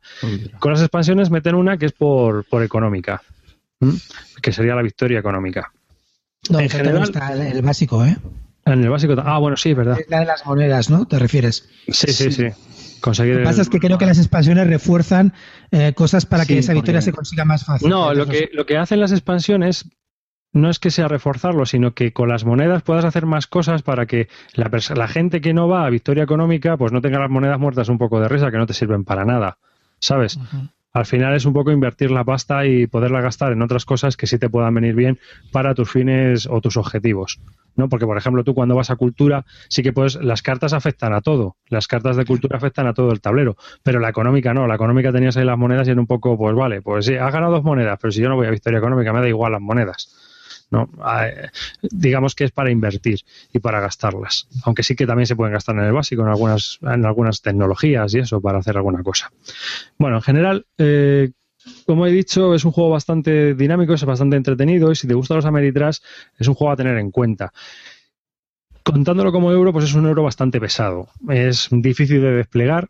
La verdad es que yo ahí, tengo un truco porque os lo voy a contar. Lo que hace poco, y esto es un poco off topic, eh, hace poco eh, estaba yo pensando en cómo empaquetar mejor los juegos, es decir, para cada uno de los jugadores. Y entonces recibí en un cambio un, lo tengo por aquí, un caos en el viejo mundo, en inglés. Me lo mandó un holandés. Y en el juego venía todo lo de cada jugador metido en unas cajitas de puta madre compartimentadas. Bueno, aquello era una, una cucada. Me puse a investigar y son mm, cajitas de cebo. Entonces, yo lo que hice para la civilización fue comprarme una caja de anzuelos en el Decathlon más grande, compartimentada, ¿Y te fuiste a pescar? y, y ahí tengo, eh, tenía colocadas todas las fichas. Mira, aquí tengo una con componentes, os la voy a enseñar a los que estéis en Estamos enfermos. En serio, estamos enfermos, tío. ¿Qué ha pasado, tío? ¿Qué O sea, pasa en o nuestra sea, no, no, pero espera, ahora que no, ahora que no nos oyes este anormal. Es que al loro, el Off Broadway que se ha hecho este cabrón, que ha elegido este juego, no para contarnos lo del juego, sino de la puta cajita. Es que manda huevos, hay que ser retorcido. Es que viene, que viene, shh, que viene, que viene, que viene. Mira, mira, Qué mira. grande eres, Arribas. Eh, o- ole, ole, que caja más chula. Qué caja más chula, ¿verdad? Ya, pues sí, porque no tiene desperdicio a la hora de abrirla y todo. Claro, tío, es de, es de anzuelos. Entonces aquí pescado eso. todas las fichas del Te las has Civilization pillado en el. Decathlon. En el Decathlon te lo has pillado. Sí, en el Usado, Decathlon. usado. Eh, mira, a este le ha llamado la atención. Las hay de distintos tamaños, las hay más pequeñas, las hay más grandes. Pues tú coges la que te interese y metes ahí las piezas de cada y, jugador. de cada y lo que hago yo, lo, de, lo del pack del. ¿Cómo es lo que digo yo, Carte? El pack del excursionista, ¿no? ¿Cómo es? El pack del. ¿El parque excursionista? lo que digo yo, que yo meto en cada bolsa eh, las piezas de cada, de cada jugador. Entonces a cada uno Sí. le entrego su pack, del pack del excursionista. Ah, sí, sí. Estos sí. juegos tienen, tienen mogollón de piececitas. Entonces, pues es mucho más cómodo en tu cajita y vas sacando lo que necesitas. Y la, todas las fichas de lo que serían las construcciones, los edificios, las maravillas, lo tienes ya colocado en la caja esa, la colocas encima de la mesa, el tablero te da igual un poco, lo tienes ahí un poco de referencia, donde se colocaría, abres la caja y ya está desplegado. ¡Chim, pum! ¿Eh? En 30 segundos. Así que es muy cómodo. Eh, es el único problema que tiene este juego a lo mejor en cuanto a despliegue, que tiene tantas piezas, tantas cosas que colocar y tanto que es, un infierno. Aparte de eso, eh, mecánicamente, pues bueno, la mayor crítica quizás que pueda tener este juego es que va un poco sobre raíles. ¿Esto qué quiere decir? Que si tú tienes los romanos, victoria cultural. Si tú tienes los alemanes, victoria de violenta. Es decir, vas a ir a matar, porque es lo más fácil, es lo más sencillo y es los objetivos que más fáciles vas a poder cumplir. Esa es una de Lo las que han hecho los alemanes toda la vida también. Claro, también, ciertamente. ¿eh? ¿Para qué vamos a construir? Tenemos una industria de la hostia. La Primera Guerra Mundial, qué más. ¿No? ¿Por qué vamos a machacarles industrialmente cuando podemos destrozarles a cañonazos? Sí.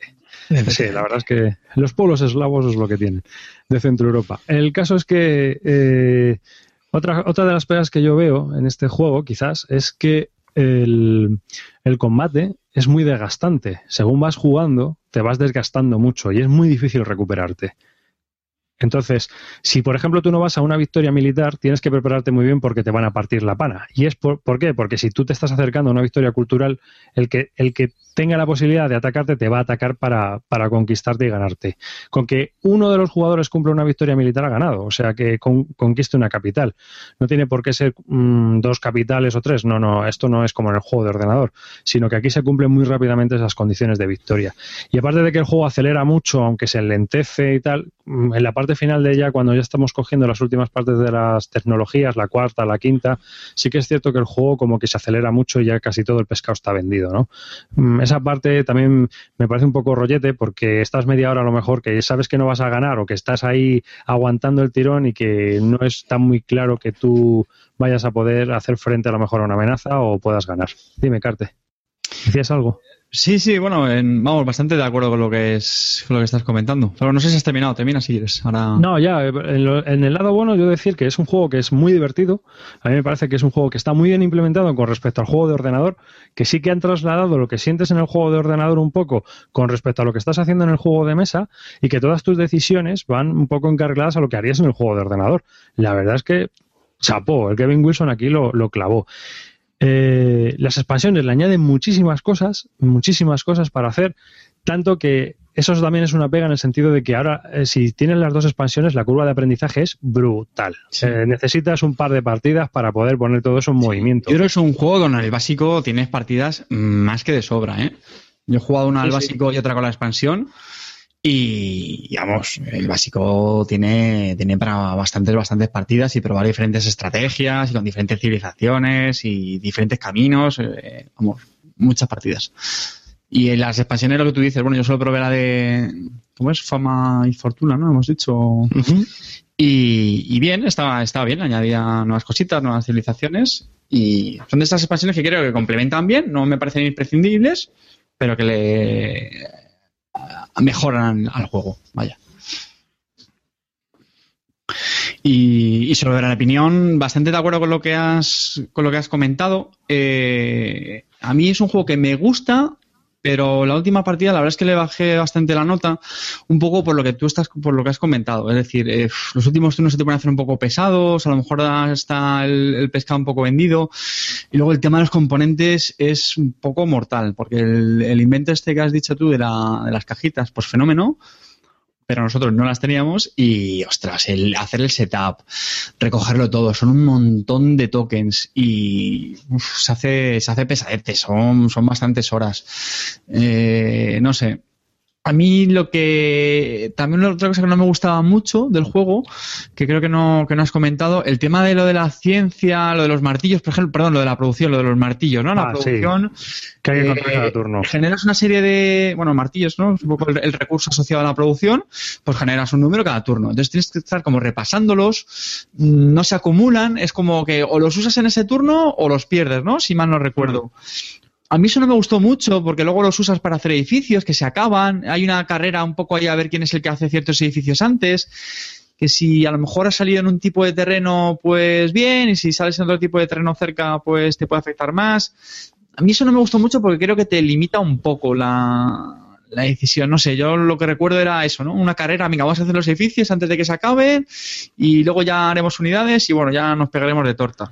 Hombre, hay, hay varias carreras. Por un lado tienes la carrera tecnológica, que Sí. vas ahí a intentar eh, avanzar todo lo que puedas para conseguir lo que te dé ventaja en el tablero. Eh, y luego tienes lo que dices tú. La verdad es que tienes también una carrera por los edificios. Sí que es cierto también que eso genera mucha tensión en el juego. Y aparte de que, aunque haya que contar todos los turnos, también es cierto que todo se hace a la vez, más o menos. O sea, sí, eso, se- eso es cierto, eso es cierto. No tienes que esperar, o sea, no, no se eterniza para, o sea, son cuatro horas de juego, pero estás jugando las cuatro horas casi. No estás esperando a que el otro haga o deje de hacer, ni esté pensando, sino que va todo un poco, los movimientos son muy pequeños, llevas muy pocas unidades y realmente todos los jugadores están casi haciendo todo a la vez en el mismo momento. Clint, ¿tú querías decir algo? Pe- Perdona. Ah, David. Sí. Bueno, yo parto de la base de que para mí es el mejor juego de civilizaciones que hay en el mercado, es decir, mucho mejor que, que el de Más que Oca, mucho mejor que... Clash me refiero a juego de Clans. A mí, a mí Clash of Culture no me gusta. Ya está, a ti te encantará, pero a mí, por ejemplo, el Clash of Culture me aburre mucho más que este y me parece, me parece menos temático. Este me parece que tiene más variedad que el Clash of Culture, porque el Clash of Culture pues vas sacando tus cartitas, tus puntitos, vas haciendo ahí a medio, no se sabe muy bien si has ganado, tienes que pelear, tienes que ir sobre todo a pegarle a los a los a los de a los neutrales, no, tiene la, la, la riqueza ni variedad que pueda tener este, para mí, en mi opinión, ¿eh? luego ya sé que hay muchos amantes del Clash of Cultures, pero este me gusta mucho. El problema que le veo es como todos los juegos de Fantasy Flight Game, es enorme de duración. Es que no hay nadie allí en Fantasy Flight Game que diga, chicos, que es que la gente tiene una vida, que no puede tirarse siete horas jugando a los juegos, que no, ni cuatro. Mm, Este juego, a lo mejor podrían haber hecho un poco, o sea, igual que estamos hablando, que me estoy de acuerdo totalmente vosotros, que la mecánica está muy bien y que, y que, y que eso de que todos lo hacemos todos a la vez, el primer turno, incluso no hay, no hay que explicar. Empezamos el primer turno y ya a partir de ahí juegas porque es todo muy fácil y se repite, ¿no? Pero me jode mucho el tema de la duración. Y luego también yo creo que la- el tema militar es verdad que está un poco sobre, sobreproducido, en el sentido que eh, sobreponderado, en el sentido de que tienes que ir, no puedes descuidarte en ningún momento del tema militar porque si no te entran como un dios y te ganan la partida. Eso está Ah, pero claro. te- te jode en vivo, vamos. descuida, Sí. Hay uno que se Bueno, es que descuida, ya te, tienes, te han ganado. tienes que estar al loro porque tienes que estar muy al loro de cómo se cogen las cartas. Entonces, si alguien coge carta, tú sabes que ese, ese turno vas a tener que producir, porque si no estás una carta por detrás y te pueden piñar. Yo, yo lo veo así, vamos. O sea que tienes que estar contando cuántas unidades tiene cada uno. Clint, Es fundamental. sobre El, el tema de la duración, yo entiendo que eso es un hándicap para, bueno, pues para que el juego vea más, más mesa, incluso para algunos tipos de jugadores, pero en mi opinión, en un juego de civilizaciones temático mm, es, si me apuras, casi imprescindible. Es decir, este tipo de juegos necesitan algo fundamental que se llama épica. Y eso, mm, te gusta o no, los euros tiempo. de dos euros, o sea, de dos, los euros de dos horas, pues es difícil que lo consigan. Y dos horas todavía, pero es normal. ¿Por qué? Porque estos juegos de civilizaciones pues necesitan precisamente eso. Eh, tienes que explorar, son un 4X. Tienes que explorar, tienes que expandirte, tienes que ir montando el churingo y al final normalmente suele haber un desenlace. Y eso pues necesita tiempo. O sea, no puedes conseguirlo en... Lo en- único que también veo mal es que el juego debe ir funcionar solamente a cuatro. Bueno, el Calvo quiere hablar. Sí, es que, Clint, hay que recordarte que, bueno, que a ti de esto te puede parecer mucho, pero que estoy de acuerdo con, con Carte en este sentido, claro. Es que a ti, para ti un juego de civilizaciones que te guste es el eh, Imperio en ocho minutos, entonces, claro. hay que- se necesita O sea, un poco más. eh, Para Clint. opinar de eso, a tu casa. Hay que, se necesita un poquito más de tiempo, aunque sean 20 minutos, ¿eh? No, pero yo, yo te digo una cosa, yo para mí el tiempo es más una característica que una pega, en este caso. Es decir, hay que avisar, este juego dura mucho, ya está, Eso que es. sepas a lo que te atienes, pero tampoco se te hace eterno. O sea, vas a estar, en mi caso, yo creo que quizás se te pueda hacer largo la última parte que tú veas que tú no vas a ganar y estás ahí un poco de pegote, pero nada más. Sí, cabrón. A ver, ya, ya mi opinión, en serio. Yo, mi opinión no es muy válida porque solo he echado una partida a, a este y otra al Clash of Cultus. Yo me quedo con el Clash of Cultus. Este lo que me pasó es que me pareció la partida muy larga, estaba el bacalao muy vendido y bueno, pues mm, me aburrí un poco al final. Sí es cierto que la parte inicial me gustó mucho más que el Clash of Cultures, pero bueno, al final, el, el- el final del juego me gusta más, eh, me gusta más el otro. Y no sé, yo me quedo más con el Clash of Cultures. Aunque este, aunque este me gustó, eh, me gustó bastante. Y Clint, los de Fantasy Flight que están decidiendo que cuánto tiene que durar un juego son los que hacen los que tienen que estar revisando cartas y eso, entonces no están, no pueden estar a todo. No pueden. No les da la vida, tío, compréndelo. Yo también me quedo con, con Clash of Cultures con, con bastante diferencia. Eh, también le ¿Por pego un, un par de menos. ¿Por qué? Porque me parece mucho más al, al turrón. Eh, creo que la producción es mucho más sencilla. El árbol de tecnología también me gusta mucho más. Eh, solo de la, lo de la tecnología, lo de los descubrimientos de la tecnología en el, en el este, en el, en el de Edge, pf, no me gusta mucho el rollo ese de vas acumulando ahí poquito a poquito la ciencia, venga, y ahora saco la carta y ahora tal. Eh, en Clash of Cultures al final mm, te permite desarrollar muchas tecnologías y yo eso lo traduzco en, en más decisiones. Eh, exploro esta rama, ahora salto a la otra, voy un poco más a esta militar, de producción, un poco de siempre, pero que te da más, más libre, ¿no? Estás más libre, tienes Sí. más libertad para hacer un poco. Y de, forma, y de una forma increíblemente sencilla. Si es que a mí lo que me encantó del Clash of Cultures es que es, respira un, lo que respira un juego de civilizaciones de forma muy sencilla y al grano. Y también de reglas es bastante... Y luego tiene una serie de turnos fijos. Entonces no estás un poco ahí a veces con esa sensación de, joder, ¿esto cuándo va a acabar ya, tío? Venga, ya, eh, eh, termina, hace ya la última tecnología que te queda para terminar, sino que bueno, tiene una serie de puntos. Es un enfoque también un poco diferente porque está el tema de los puntos de victoria, ¿no? Que vas puntuando las diferentes eh, etapas. Tienes bonus al final. Eh, en ese sentido, en mi opinión, es un poquito más euro por el tema de los puntos de victoria, pero que insisto, me, me deja ese sabor de civilizaciones. A mí me gusta muchísimo Clash of. Lo que yo te digo es que hay falta el ataque. Es decir, igual que en el Civilization, otro- no, no, porque los puntos se consiguen fundamentalmente, los puntos, los puntos se consiguen a través de conseguir los puntitos estos en cada ronda que vas consiguiendo. Sí. Es, es- así como se gana la partida. Porque un tío que te vaya a machacar como en el otro, no te gana normalmente la partida porque otro ha ido haciéndose los cuatro puntitos que eso no te los Pero- quita nadie. no, no, pero en el Clash of Cultures los puntos también los ganas en combate. ¿eh? Las cartas de puntuación Algunos, pero en, no, decir tienen, que- tienen dos, tienen dos condiciones. Una, la podríamos decir civil, no recuerdo qué nombre tiene, y otra es la militar. Entonces, si cumples ambas condiciones, precisamente eso es lo que te permite ir más al, al tema militar. Que por cierto, aunque parezca una chorrada, otra cosa que me gusta muchísimo más son los dados. El ataque en Clash of Cultures es con dados, con un sistema igual, de nuevo, muy sencillo. Y en Civilización está el rollito este de las cartas, que suena un poco gracioso, pero yo creo que acabas un poco cansado. del rollo este piedra, papel, tijera, de ahora te juego la caballería con nivel 1, ahora te pongo aquí la cartita de la Ah, infantería. es que una- A mí eso no me gustó nada. Suena muy original, nada. pero yo creo que acabas un poco harto. Y en Clash of Cultures al final tienes el rollo este de los dados de venga que saco tres, no sé qué, y te peto ya.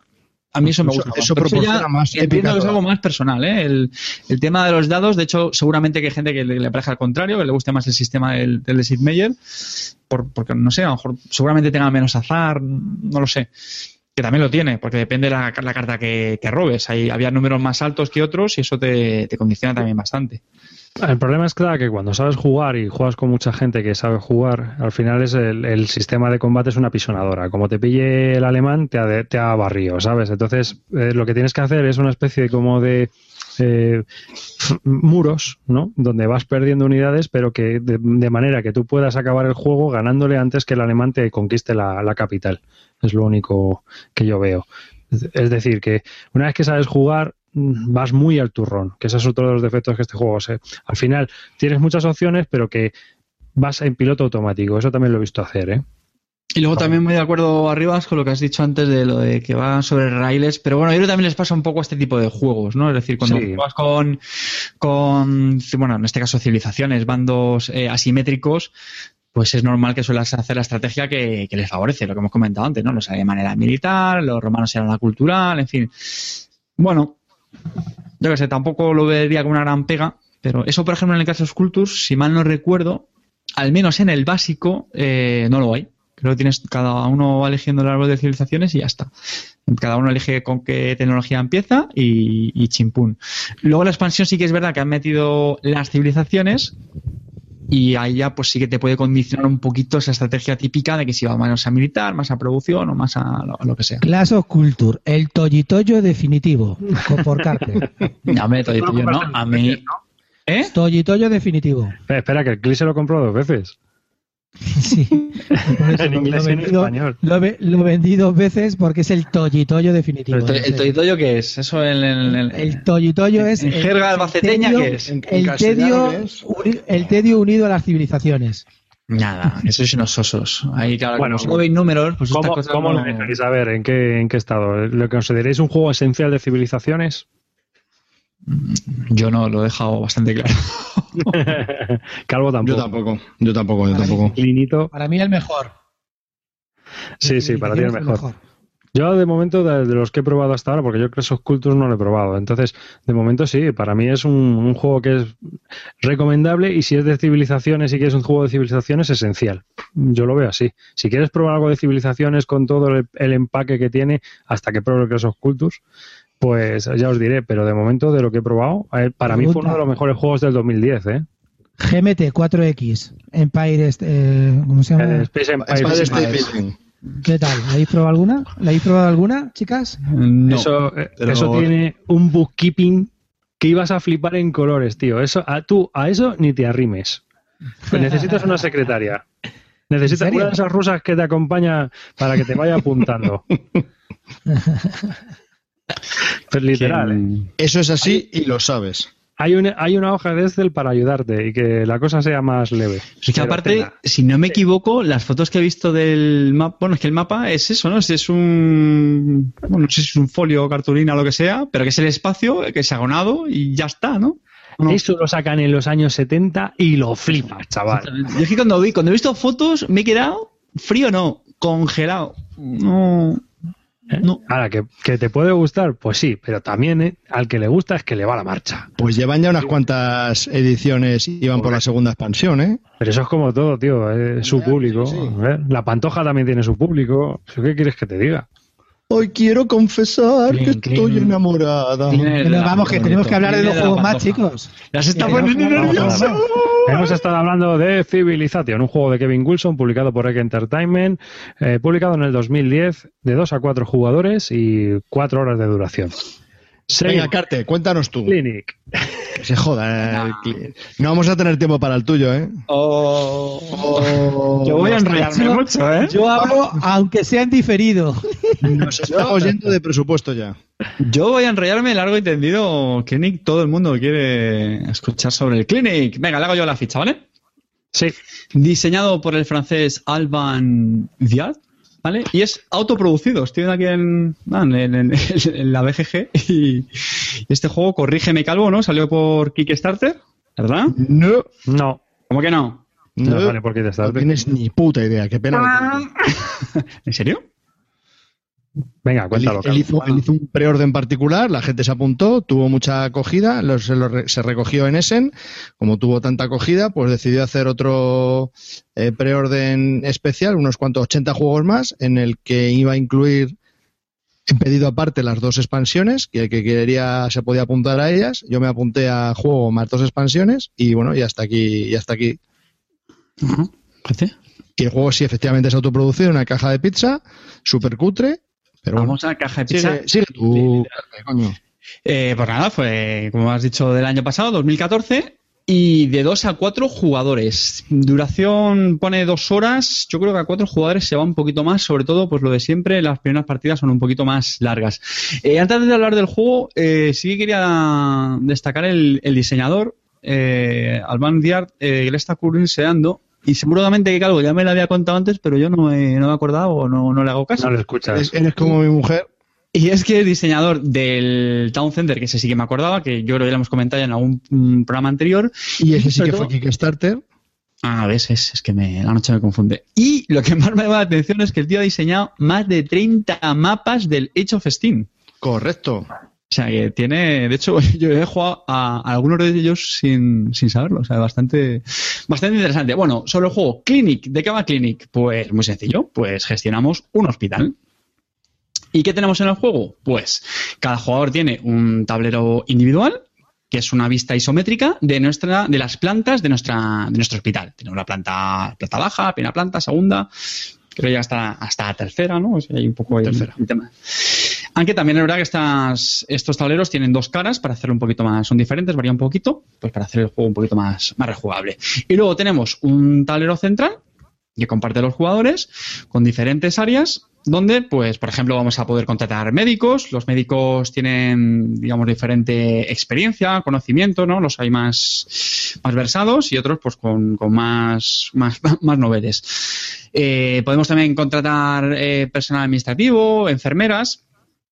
Y luego tenemos también pues las eh, colas de esperas de los pacientes. Los pacientes se dividen en diferentes en- enfermedades, pues de acuerdo un poco con los síntomas que tienen. Pues tenemos eh, los que necesitan ser atendidos para temas de cirugía, para temas eh, farmacéuticos, tema de corazón. Bueno, la verdad es que el, el tema de las enfermedades aquí sí que está bastante pegado. El juego- Especialidades, ¿no? y especialidades, eso es. Pero es verdad que es la parte más, más pegada del juego. Eh, como comentaré más adelante, el, el juego mola que, que tú sí ves que estás haciendo un, un hospital y un poco todo lo que, todo lo, que lo, lo envuelve. Pero bueno, el tema de las especialidades te, te pueden decir esas como hablar de colores, otra cosa que realmente no, no afecta mucho para el juego. Correcto. ¿Vale? Y, y bueno, entonces, ¿de qué va el juego? Bueno, pues durante una serie de, de rondas, ¿vale? Lo que vamos a hacer es ir construyendo nuestro hospital. Empezamos con una serie de losetas, que son pues eh, una sala de, atención a los pacientes, que, tiene una, una especialidad asociada. Entonces empezamos con una. Y lo que vamos haciendo es, mediante acciones, pues vamos construyendo o bien nuevas, nuevos espacios en el, en el hospital, ¿vale? Pues a lo mejor para coger otras especialidades, o a lo mejor hay, hay losetas que, pues que te dan una serie de bonus. Hay otra que, por ejemplo, es un poco para hacer eh, formación de los médicos y que vayan cogiendo más experiencia. Otra acción es eh, reclutar, ¿vale? Pues a lo mejor para contratar a, nuevos médicos, a enfermeras, a gente administrativa, que lo que hace es que nos reduce nuestros gastos. Y otra acción es eh, atender a pacientes. Como comentaba antes, en el tablero central se van acumulando una serie de pacientes en las diferentes especialidades y nosotros lo que vamos es que los cogemos y los asignamos a nuestro hospital. ¿Vale? Y esto es un tema importante porque una de las cosas del, juego ya no es tanto solo la distribución, podríamos decir, geométrica de, las salas en, dentro del hospital, sino también es muy importante cómo nuestros pacientes, incluso el personal, los médicos, las enfermeras, se van moviendo por nuestro, hospital. Hay un poco una doble gestión. Y, eso es fundamentalmente un poco las mecánicas del juego. Tiene una fuerte componente espacial, es decir, como os decía, pensad en este tablero individual eh, planos con vista isométrica, entonces tienes que ir eh, cumpliendo una serie de reglas de colocar estas losetas. Eh, pues bueno, cuando vez que con- consigues una, mm, tienes que tener muy claro cómo organizártelos en tu, en tu propio hospital, ¿vale? Eso forma parte del, del juego. Y lo otro lo decía, un poco pues una gestión de los, de los pacientes, que no pierdan mucho tiempo en llegar a, la- a las salas y... Bien. ¿Qué me parece el juego? El juego creo que me parece correcto, está bien. Mm, Creo que el tema, como decía antes, se respiran, que hay algunas cosas que están un poco, que están un poco pegadas. Al principio cuesta bastante por el tema de las reglas de colocación de las losetas. Creo que para mi gusto es demasiado, demasiado lioso. Creo que lo pueden haber simplificado mucho más. Porque tienes que cumplir una serie de, requisitos con las plantas. Tienes que pensar mucho en tres dimensiones. Es decir, cuando tú colocas una loseta tienes que tener en cuenta lo que tienes arriba, eh, lo que tienes a los lados. Y eso pues, a veces lo hace un poco tedioso. No, no es muy fácil la primera partida. Y, bueno, no, no está mal. Es, eh, no, lo he dicho, pero es sobre todo eh, generar riqueza con los pacientes. Cuando luego tú atiendes pacientes, pues esos te dan, te dan unos ingresos y luego tienes unos costes. Pues depende si tienen muchas salas, si tienen muchos médicos, si tienen mucho personal. Y es, mm, por un lado, optimizar eh, ese- esos ingresos y convertirlos en, en puntos de victoria. Javi, mójate. Bueno, eh, a ver, aclaraciones a toda la explicación. Eh, como bien ha dicho al principio, es de dos a cuatro jugadores, pero hay una versión para jugar en solitario que la puso el propio autor en, en BGG. O sea que amantes del Forever Alone también lo pueden utilizar. Eh, más cositas. Eh, bueno, has dicho, has explicado justamente la parte más tediosa y aburrida del juego. Es importante, pero es, es cierto, es la de la colocación de las toda la colocación de las losetas que compras en tu tablero. Eso es un, quizás un poco engorroso, pero, no desluce yo creo. la brillantez que tiene el juego, porque las otras fases son para mí brillantes. O sea, esa gestión que tienes que hacer de los ingresos contra los gastos, contra los gastos, es, es la, la propia gestión de, de cualquier empresa, ¿no? Y en esto se ve muy bien, porque esa- ese dinero que tú ganas y luego tienes que pagar unos gastos, porque tú ganas dinero por los pacientes que has tratado y pagas gastos por, por el staff y habitaciones que tienes. Entonces, ese dinero que te queda, que es independiente de tu dinero, porque ese es el dinero de la ronda, digamos, es el que con ese dinero que te sobra, si es que te sobra, porque si te falta tienes que poner de tu dinero y si te sobra, con ese dinero sobrante puedes comprar puntos de victoria. Ese es mi calvo. Es que eso- es un y buen es- este que has hecho. Eso es brutal. Y Esa parte es muy importante. Y otra de las partes importantes del espera, juego segundo, antes, que sigas. Para los que hayan jugado al, al Carson City, pues la idea es prácticamente la misma. Es decir, al final de cada ronda se gana dinero, y como bien ha explicado Javi, tienes que decidir cuánto de ese dinero transformas en punto de victoria. Un poco como en el Carson City. Y hay una, una fase anterior a esta que también para mí es de las, de las mejores del juego, es que todas las pacientes que tú has cogido en este, esta ronda, eh, toda- y todos los miembros de staff que personal que tú hayas comprado, se ponen a las afueras del hospital. Y ahora viene la movida. Y los tienes que mover por el hospital para que cada uno llegue a su, a su, a su hábitat, a su, a su loseta. Entonces, cada vez que tú mueves un cubito por el hospital, cuesta cinco minutos de tiempo, que al final todo el tiempo que hayas acumulado a lo largo de la partida se descuenta de punto de victoria y puede ser un descuento brutal. Entonces, tienes que gestionar el cómo te coloques las losetas con el personal que tú metes y cómo se va moviendo por el hospital. Otro punto importante es que cada vez que tú contratas a un personal o eh, o traes un paciente, eso lleva asociado un coche, como un cubito negro. Ese cubito negro lo tienes que poner en la planta baja. Entonces, en la planta baja tienes que tener las habitaciones más los, coches. Entonces, cada vez que tengas al personal en tu hospital, tiene un cubo asociado. Entonces, luego hay veces que como el, el hospital empieza a crecer, la gestión del parking también es brutal, porque no te da, no puedes admitir a más pacientes porque tienes el parking absolutamente lleno. Eso es otra gestión que hay que hacer. Entonces, como resumiendo un poco, sí es cierto que la gestión de la colocación de las losetas es infumable, es correcto. Tiene unas reglas muy estrictas y a veces no tienen ni sentido. Pero no desmerece nada y no oscurece la otra parte del juego, que es la importante, que para mí me resulta brillante. Y es lo que hace que este juego a mí me guste bastante. Me falta por probar las expansiones, pero desde luego para mí este juego estoy muy contento con mi compra. ¿Se puede conseguir este juego? Posiblemente si le mandas un mail al autor aún le queden copias. Es un poquito difícil porque es mm, eh, impresión bajo demanda. Entonces no sé si Y lo de él quiere hacer más copias. Los componentes, no lo vendo. Los componentes, por cierto, a pesar de la caja esta de pizza famosa, mm, no están mal. Eh, algunos son, bueno, en general son de estos de cartoncillo fino, ¿no? Las losetas y el tablero individual y todo eso. Pero bueno, no están mal. Tiene unas instrucciones un poco así, no sé, como ñoñas, ¿no? Pero bueno, bien. No es que sea especialmente bonito, pero no está mal. Tiene sus cubitos de madera. es, componentes es justo, o sea, es bien, pasable, bien. Un 5, bien. Está bien. Para ser autoproducido, bien. Va, bien. Tiene cosas- la- las monedas son fechitas de estas de parchís, de colores, que eso hay, al al estilo Wallace, pero de colores. Como Francis Trejan, ¿no? Y lo mejor son las, las capsulitas estas, como las, sí, como las cápsulas estas, las pastillas que, que te tomas, que eso también Sí, tiene. hay, hay una expansión que es la farmacia. Hay una expansión que es la farmacia, que las propias fichas de la farmacia son píldoras. Eso, píldoras. y a mí lo que menos, bueno, no sé, no me acaba de convencer mucho del juego es que, a ver, la parte de la colocación esta de los setas es importante, pero también es lo que decía Javi, el tema de los pacientes. Eh, pensad que en el tablero este común, pues se van añadiendo cubos que representan lo- los pacientes, ¿vale? Que luego los pacientes, por cierto, pues depende si vienen ya muy, eh, digamos, con mucha urgencia, ¿no? Que eso viene representado por un color, pues te van a dar más dinero no. Y eso es una, también una gestión importante del juego. Es decir, tú tienes que intentar maximizar la pasta que te va a dar un, un paciente que viene con mucha urgencia, atenderlo con un doctor acorde a ello, ¿vale? Es decir, tú no puedes atender cualquier paciente con cualquier doctor. Eso tienes ahí que tienes que currártelo. Una pregunta, David. ¿Tú dirías que el calvo se ha gastado la pasta en un alhambra sobreproducido? ¿En una alhambra? No, no, no, no, no. no. Como hay que colocarlo, No, hay que colocarte aquí al hospital y que te quede- vaya quedando la muralla, No, Tienes tres monedas diferentes. no, no, no, no. los médicos y eso.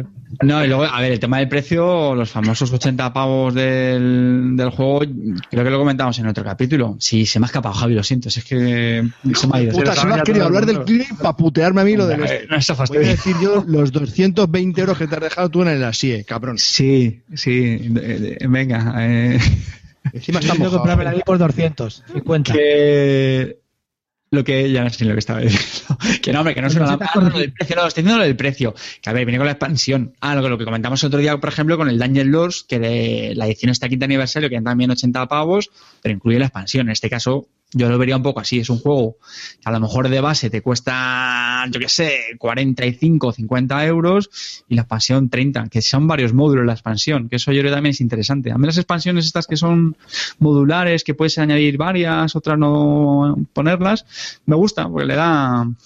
Entonces, a ver, ¿Big Boss de la Alhambra o Clinic? No, no, hombre, no, no. No, no tiene nada que ver, eh. Arriba es- Diferentes, hombre, la Alhambra es un- Yo es por meterme contigo. Ya, No, ya, no, ya. pero es que, eh, que métete conmigo, pero elige un mejor ejemplo porque este que has elegido es una puta mierda. No, no, yo decía porque común. Con el rollo de colocar las, las losetitas y eso. Sí, pero- es la parte de la gestión. Es una parte, por ejemplo, te voy Es a una, comentar, mezcolanza eh, de, es una mezcolanza de mecánicas. Mm, No, no tanto. No. No, De hecho- es colocación de los setas y gestión del- de, los cubitos por moviéndose por tu tablero. Gestión de los setas eh, tridimensional, que yo creo que no hay muchos juegos que lo tienen. De hecho, el, el Town Center, ¿no? que lo comentábamos ya en otros episodios, eso sí que recuerda bastante. ¿no? Ahí se nota que un poco la impronta del que es del mismo autor y eso sí cuando te lo cuentan pues dices, ah, pues es verdad, sí que te, te recuerda algunas cosas. De hecho, por ejemplo, en, en tu tablero individual, ¿no? que es el, el plano este que digo de, de vista isométrica con diferentes plantas, tú puedes organizarlas de cierta manera, incluso puedes crear como dos bloques ¿Vale? Tú puedes hacer que tu hospital sean como dos bloques o incluso tres, eh, pues separando los, los módulos uno, unos de otros. O sea, no tienes por qué ir poniéndolos de forma adyacente, sino que los puedes dejar espacios y así lo que haces es que creas diferentes edificios en el hospital. Es decir, te da, te da posibilidades. Y luego lo que ha hecho Javi de los coches también mola. Es decir, es, es lo típico que vas un poco gestionando con, con ese agobio típico de euro, ¿no? Que, que es un poquito exigente, un poco, no digo que sea un juego muy, muy, muy duro, pero que, sí te da sensación de decir, joder, ya ahora necesito esto, a ver cómo lo pongo, me cago en la leche que estoy acumulando coches, me tengo que subir ya a la siguiente planta porque aquí ya no me cabe. Eh, no, un poco esa sensación sí que la produce. Y yo creo que eso en un, en un euro de este tipo, pues mola, está bien. Yo lo que espero, por lo menos. Dos, dos apuntes más. Eh, los pacientes son cubitos pequeños y los doctores son cubitos grandes. Cada, los pacientes tienen cuatro colores y los doctores igual. Blanco, amarillo, naranja y rojo. En los pacientes el blanco es el menos grave, amarillo chungalera, naranja muy chungaleras y rojo que te mueres. Entonces, al final de la ronda, todos los pacientes que no hayas tratado aumentan el color del cubo. Y si era rojo, peta. Y como pete, menos puntos de victoria. Los doctores al revés. Mm, Como no están estudiando ni están por el hospital, lo que hacen es bajan un nivel eh, la experiencia que ellos tenían. Si eran na- naranjas, pues pasan amarillos, si eran amarillos es a blancos. Eso está bien porque mm, te va a exigir un gasto menor, pero también puedes tratar a pacientes que te dan menos dinero. Entonces, eso a mí, a mi entender, también me, me gusta, me gusta mucho. Y otra cosa que quería por- comentar es que a Corta, a Cortatu, Álvaro, eh, estuvo jugando con nosotros esa partida, le pareció infumable al principio del juego, le pareció una puta mierda, lo de la colocación fue horrible, porque es cierto que también si no tienes visión, este juego es bastante imposible, porque no solo tienes que colocar hacia arriba, sino que hacia arriba como torcido por esa visión isomórfica que ha dicho, isométrica. Eh, eh, iso polla, iso varas, yo qué sé. Entonces, pues, pero luego, eh, cuando terminó la partida, le gustó y analizándolo al día siguiente me dijo, oye, tío, quiero volver a jugar porque el, el juego me ha parecido, me ha gustado. Es, un- es una sensación al principio un poquito como de rechazo por todo lo que te cuesta el, el- el construir el hospital, pero una vez pasas esas reglas y las consigues, ¿no? Pasas de nivel, digamos, el, el juego, el juego ofrece bastante. Yo creo que el juego tiene bastante más de lo que de lo que, de lo que parece que, que puede tener. Hombre, yo es que veo, tío, que lo de la vista isométrica al principio tiene que ser un lío de narices por las fotos, ¿eh? Porque las losetas no son cuadradas, son Sí, sí, en romboidales. en- romboidales. Entonces, colocar eso en un tablero que está para arriba, ¿no? Entonces, Sí, es que, es que, es que, o sea, se te acumula todo, te tienes que hacer un lío de puta madre. sí, no es apto para todos los públicos. No, estoy yo, yo estoy viéndolo aquí y digo, madre mía. Y luego no dura tanto. Lo que sí dura son la explicación de la colocación, que da lugar a muchas dudas. Pero luego el sí no. Me recuerda al Factory Fan, tío, que es tan complicado aquí a veces de unir la, Sí, la fábrica. En eso sí, en eso sí se. Tan en eso sí puzzle. se asemeja. En eso sí se asemeja. Es un sudoku potente, ¿eh? Muy potente. Encima con los otros jugadores robándote los pacientes. Mm, Pues Los nada. pacientes están ahí en las filas para todos. Lo que pasa ¿Algún, que el algún que comentario, Clint? ¿Quién se ha quedado dormido? Eh, No, no, vamos a ver. Se ha hecho un solitario. Lo que estoy viendo, es verdad que gráficamente no ayuda mucho, No. pero yo por lo que estáis comentando, la verdad que me gustaría jugarlo. Tiene pinta de ser bastante interesante. Mm, Pero, que verdad que pero tú miras cuando- el cuando tablero y todo superes- eso y dices, Cuando superes lo de las losetas del Glenmore, que si no, tío, esto no. Va a ser demasiado loseta para ti. vamos a ver. Os, os lo digo, os lo digo claramente, que os follen. Qué bonito mensaje, Clint. Qué bonito Ah, mensaje. este si, no logras, ponerlo si de- no logras colocar mm, cuatro losetas en plan Carcassonne en un tablerito que llegas a tener 15 losetas, este que están torcidas con el plano isopotrófico este y qué tal, o sea, tú petas. Tengo ver, que ponerte Calvo. un extintor al lado. Calvo, al cuarto turno de- perdiste todas las monedas como en el 8 minutos imperio y ya hacías la acción básica, la loser, o cómo fue. Una ¿Cómo lo pregunta, una pregunta, por favor, una pregunta. Eh, ¿Le has probado en solitario? Sí, ¿Y? lo tengo que probar más. Que no, es que con la primera partida no. Ah, solo he jugado una. Sí, no. no. Pues apúntatelo. Cuando juegues más lo comentas aquí en el podcast para los Forever Alone, ¿vale? De Vale. acuerdo. Vale, pues venga. ¿Y vosotros que tú, Calvo, qué le consideras? ¿Esencial? ¿Es recomendable?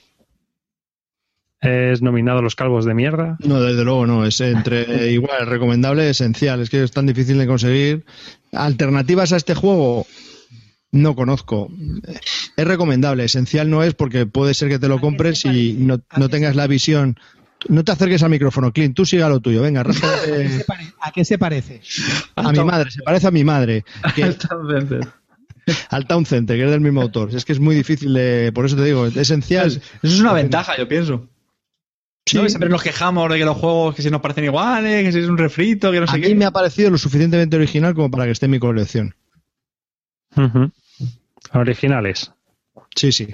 Nos quedamos con eso. Es un diseño original. Originales es el nuevo Es correcto de Javier Calvo. ¿Y tú, David, qué le consideras? Yo le tengo puesto un 7, a mí me parece bien, aceptable. ¿Quieres decir recomendable? Pues venga, recomendable. Bien. Bien. Tengo un poco de duda con la rejugabilidad, ¿eh? Yo sé que Javi igual discrepa, pero mm, no sé. Yo Creo discrepo. que es muy rejugable. Yo La duda que tengo es si es un juego que te supone mucho reto, el tema este de la composición espacial, pero que a lo mejor si, si juegas varias y lo tienes ya un poco interiorizado, tampoco te suponga tanta toma de decisión o, o- o lo ¿Quién acabes ganó? haciendo siempre igual. Eh, Yo perdí de paliza. Lo sabía. ¿Quién ganó? Tú, Carte, ¿no? Es correcto, el juego es correcto. Yo de verdad. Es que para qué juegas. Que no es es lo que tiene. Carte. Siempre juegas con paquetes. Hemos estado hablando de Clinic, es un juego de. eh, ¿Cómo se llamaba este hombre? Alban Viag. Alban Viag, eh, publicado por él mismo y de dos a cuatro jugadores con reglas en solitario en la BGG, unas dos horas y pico de duración si juegas los cuatro y bueno, pues es un jueguecito autopublicado que tendrás que escribir al autor si quieres una copia. Y por último vamos No, a aquí, hablar aquí lo vamos a dejar ya, ¿no? ¿No? ¿Lo dejamos ya aquí? Sí, yo creo que ya llevamos un Sí, no, yo creo que ya está. Ya, ya hemos pasado ya, que le den a este morcilla. es que- si ya estuvo hablando el otro día en Planeta de Juegos ahí con... Eso, eso. Luego al final nos Eh, cuentas. eh. Esquirol, esquirol, esquirol. Eh, estamos hablando de un juego de- del juego Alchemist o Alquimistas, ¿no? ¿Cómo ha sido en español? Alquimistas en español. Publicado por Devir, es un juego de Matus Kostri que también fue publicado originalmente por Chat Games Edition y como Devir compró Moludicus, que son los que trataban los juegos de Chat Games Edition, pues se ha quedado con este Alquimistas. Es un juego de 2 a 4 jugadores, dos horas de duración y es un juego de deducción principalmente, ¿no? Venga, Clint, cuéntanos. A ver, en principio, mm, dos cosas que me alejaban del juego. Que es un juego de deducción. Generalmente los juegos de deducción no me gustan nada. Me, y todo este género, eh, los de Lorient Express, todos estos rollos de juegos me aburren soberanamente. Y otra cosa que me echaba para atrás es el tema que tenía que necesitaba una, una aplicación, una app para jugarla, ¿no?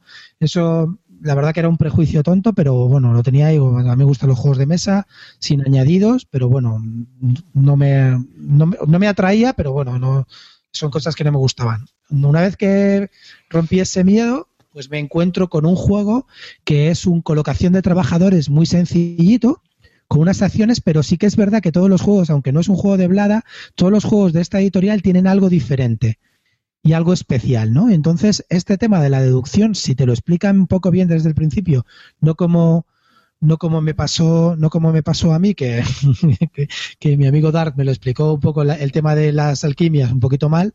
Mm, si te explican bien el tema de las alquimias, es un juego que puede llegar a ser muy, muy entretenido, porque solamente dura cinco rondas y el, consiste pues, eh, en ocho elementos que tienes que descubrir su elemento alquímico, ¿no? Sobre ocho combinaciones posibles.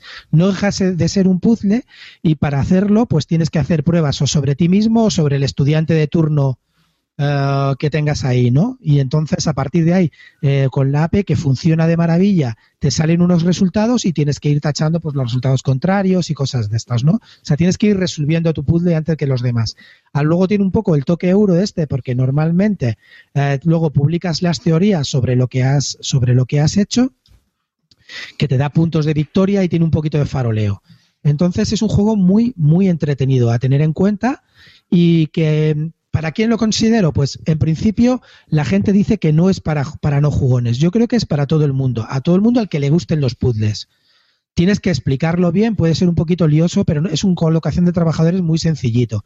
Entonces es un juego que la verdad me ha sorprendido, me está gustando muchísimo, llevo ya cinco partidas en una semana y media y es un juego que me funciona bien a dos, tres y cuatro jugadores, que es como lo he jugado y la verdad que lo recomiendo enormemente. No quiero tampoco enrollarme mucho más. Es, ya digo, mecánicas sorprendentes en el sentido del tema de la deducción y luego el tema de la aplicación de reglas. Luego las reglas aloblada de que te va explicando un cuento. Este en mi gato Rosendo, lo presento, chicos. Aquí está, bebiendo agua. Y nada, y entonces la verdad que es un juego que recomiendo a todo el mundo y que si tenéis oportunidad por lo menos probarlo. Es una cosa que siempre estamos hablando de novedades y cosas que puedan interesar y para mí este sí que tiene algo de novedad. ¿Lo habéis probado? Sí. No, yo es de los que más ganas le tengo de este, de este Essen porque la inmensa mayoría de las críticas son muy parecidas a la, a la que has hecho, o sea, muy, muy positivas, igual gente también escéptica con el tema de la app y todo el mundo habla que, que funciona genial. Yo le, le tengo bastantes ganas. Javi, no se te oye. No se te oye, Javi, ¿qué has hecho? Le habrás dado al off en el micrófono. No se te normal.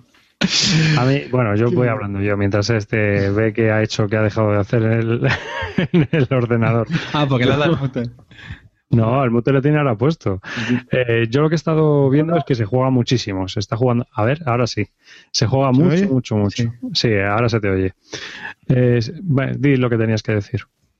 No, que, que me gustaría saber, eh, Clint, que, um, que dicen que, bueno, cuando me leí las reglas de este juego, como todos los juegos, me leo todo, eh, decían que, que, sí que tenía una aplicación, pero que había una parte en la que podrías no jugar con la aplicación. ¿Qué, ¿Cómo es eso? ¿Es fácil? Se... Bueno, a ver, convences al amigo tonto al que le pegan las collejas en el colegio y le dices que no va a jugar, que van a manejar las ocho y que cuando tú digas algo él te tiene que decir un resultado. ¿Tú crees que eso es jugable? No, se tiene que jugar con la aplicación. Lo demás es un parche inútil y ya está, y que no tiene sentido. Es decir, no, no tiene sentido ponerte decirle a alguien que se ponga a jugar contigo, que él no va a jugar y que tú solamente, solamente tiene que comprobar resultados. Cuando tú le das dos combinaciones, él te tiene que decir lo que da. Y, y otra y, cosa, y otra cosa, eh, mm, he oído que la, la, rejugabilidad puede estar bastante comprometida. O sea, dos cosas. Una, que la rejugabilidad puede estar bastante comprometida. Y dos, que las dotes de, de, investigación, a lo mejor si no eres muy apto, el juego no lo vas a ver nunca. Te, te las tienen que explicar, ¿vale? O sea, eso te lo he dicho, porque a mí me las explicaron mal y lo pasé muy mal en la primera partida y casi no me gustó. Una vez que lo entiendes, es fácil. Las, las dotes mm, de, de- de deducción son fáciles de conseguir, ¿vale? Luego el tema de la rejugabilidad es que es un poco euro, eso ahí le han- lo, han, lo han hecho bien, ¿no? Porque está el tema de colocación de trabajadores, el tema de vender y hasta dónde quieres arriesgar con las teorías, ¿vale? Eso que, que tiene un pass your lock me parece muy interesante y eso le añade la rejugabilidad, porque lo que es en sí de deducción, pues una vez que lo controlas es fácil. Sí, dime, Carte. Clint, justo al hilo de esto, porque una de las cosas que más me interesa saber de este juego es qué peso eh, le asignarías a la parte de deducción y a la parte del tablero. Es decir, yo un poco la, la concepción que tengo de este juego es eso, ¿no? Que mezcla ambas cosas, es decir, tenemos un lado el tema de la deducción, la aplicacióncita bien, y luego el tablero. Pero no sé si las acciones en el tablero son muy sencillas o, o no, o tiene ahí su chicha, tienes diferentes posibilidades, te afectan bastante a la deducción. Son- ¿Qué, qué son peso realidad le asignarías, más o 50, menos? Sí. Creo que debes ir a deducción, eso está claro. O sea, tienes que por lo menos en cada ronda hacer una o dos deducciones, ¿vale? Dos, dos pruebas. Luego, lo que tienes son cosas que puedes, con esas deducciones que hagas, arriesgarte bastante, pues, haciendo un farol y que ahí vas puntuando y le vas re- restando puntos, quitándole puntos a los demás, porque cada ronda, si tú tienes teorías publicadas, eh, puntúas más que los demás. Y luego hay una cosa que se llama artefactos, que también te dan puntos y que te ayudan a mejorar algunas cosas. Entonces tú puedes hacer un poco el rollito euro, ¿vale? Pero si no vas a deducción, no vas a ganar. Vale, pero, pero no me refiero no me refiero tanto a la estrategia, sino un poco a cómo se reparte el peso en el juego. O sea, por ejemplo, si le quitas la parte del tablero, mm, No, yo creo que el- el- la deducción es un 65, casi 70 y lo otro es un 30. vale, pero que no queda muy que no queda muy sosa, muy insípida esa parte del tablero. No, no. No, está bien. digo que tiene- yo, yo, por ejemplo, la parte del tablero es muy divertida, está muy bien, ¿eh?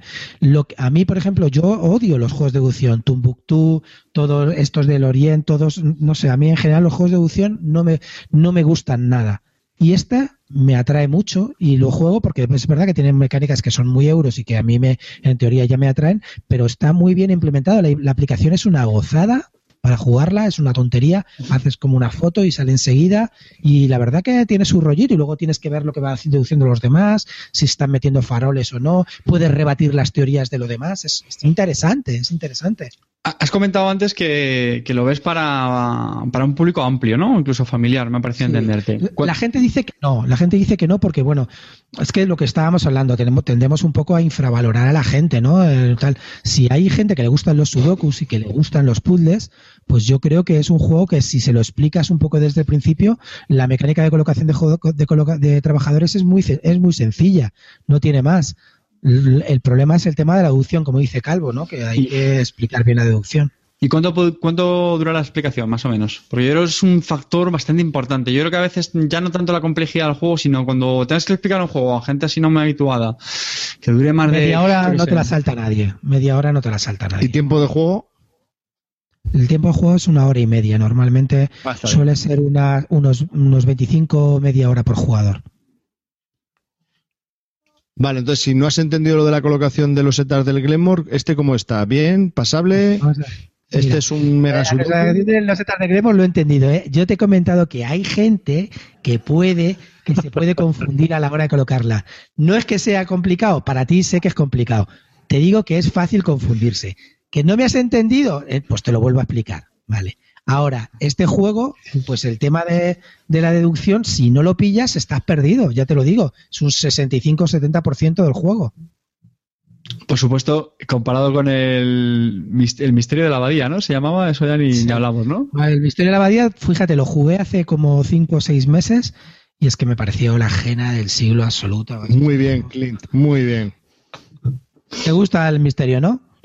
El ¿Te misterio gusta? de la abadía, mira, a mí cuando ponían una carta lo del ahora todos nos juntamos las manos y cantamos alabaremos, alabaremos al Señor. Mira, yo me quería reventar el juego a hostias y a todas macho, porque encima todos dijeron, sí, sí, lo cantamos y yo, venga ya. Pero que tiene una campanita, tío, que mola mucho, tío. ¿En serio, habéis jugado Ese juego te pega a ti, o? Carte. Esa mierda te ¿Habéis pega a jugado? ti. Yo he jugado solo una vez y bueno, no es mal. Espera, una preguntita. Es un familiar. Os juro que los voy a preguntar desde el conocimiento absoluto. ¿Quién es el autor de Misterio de la Abadía? Verás.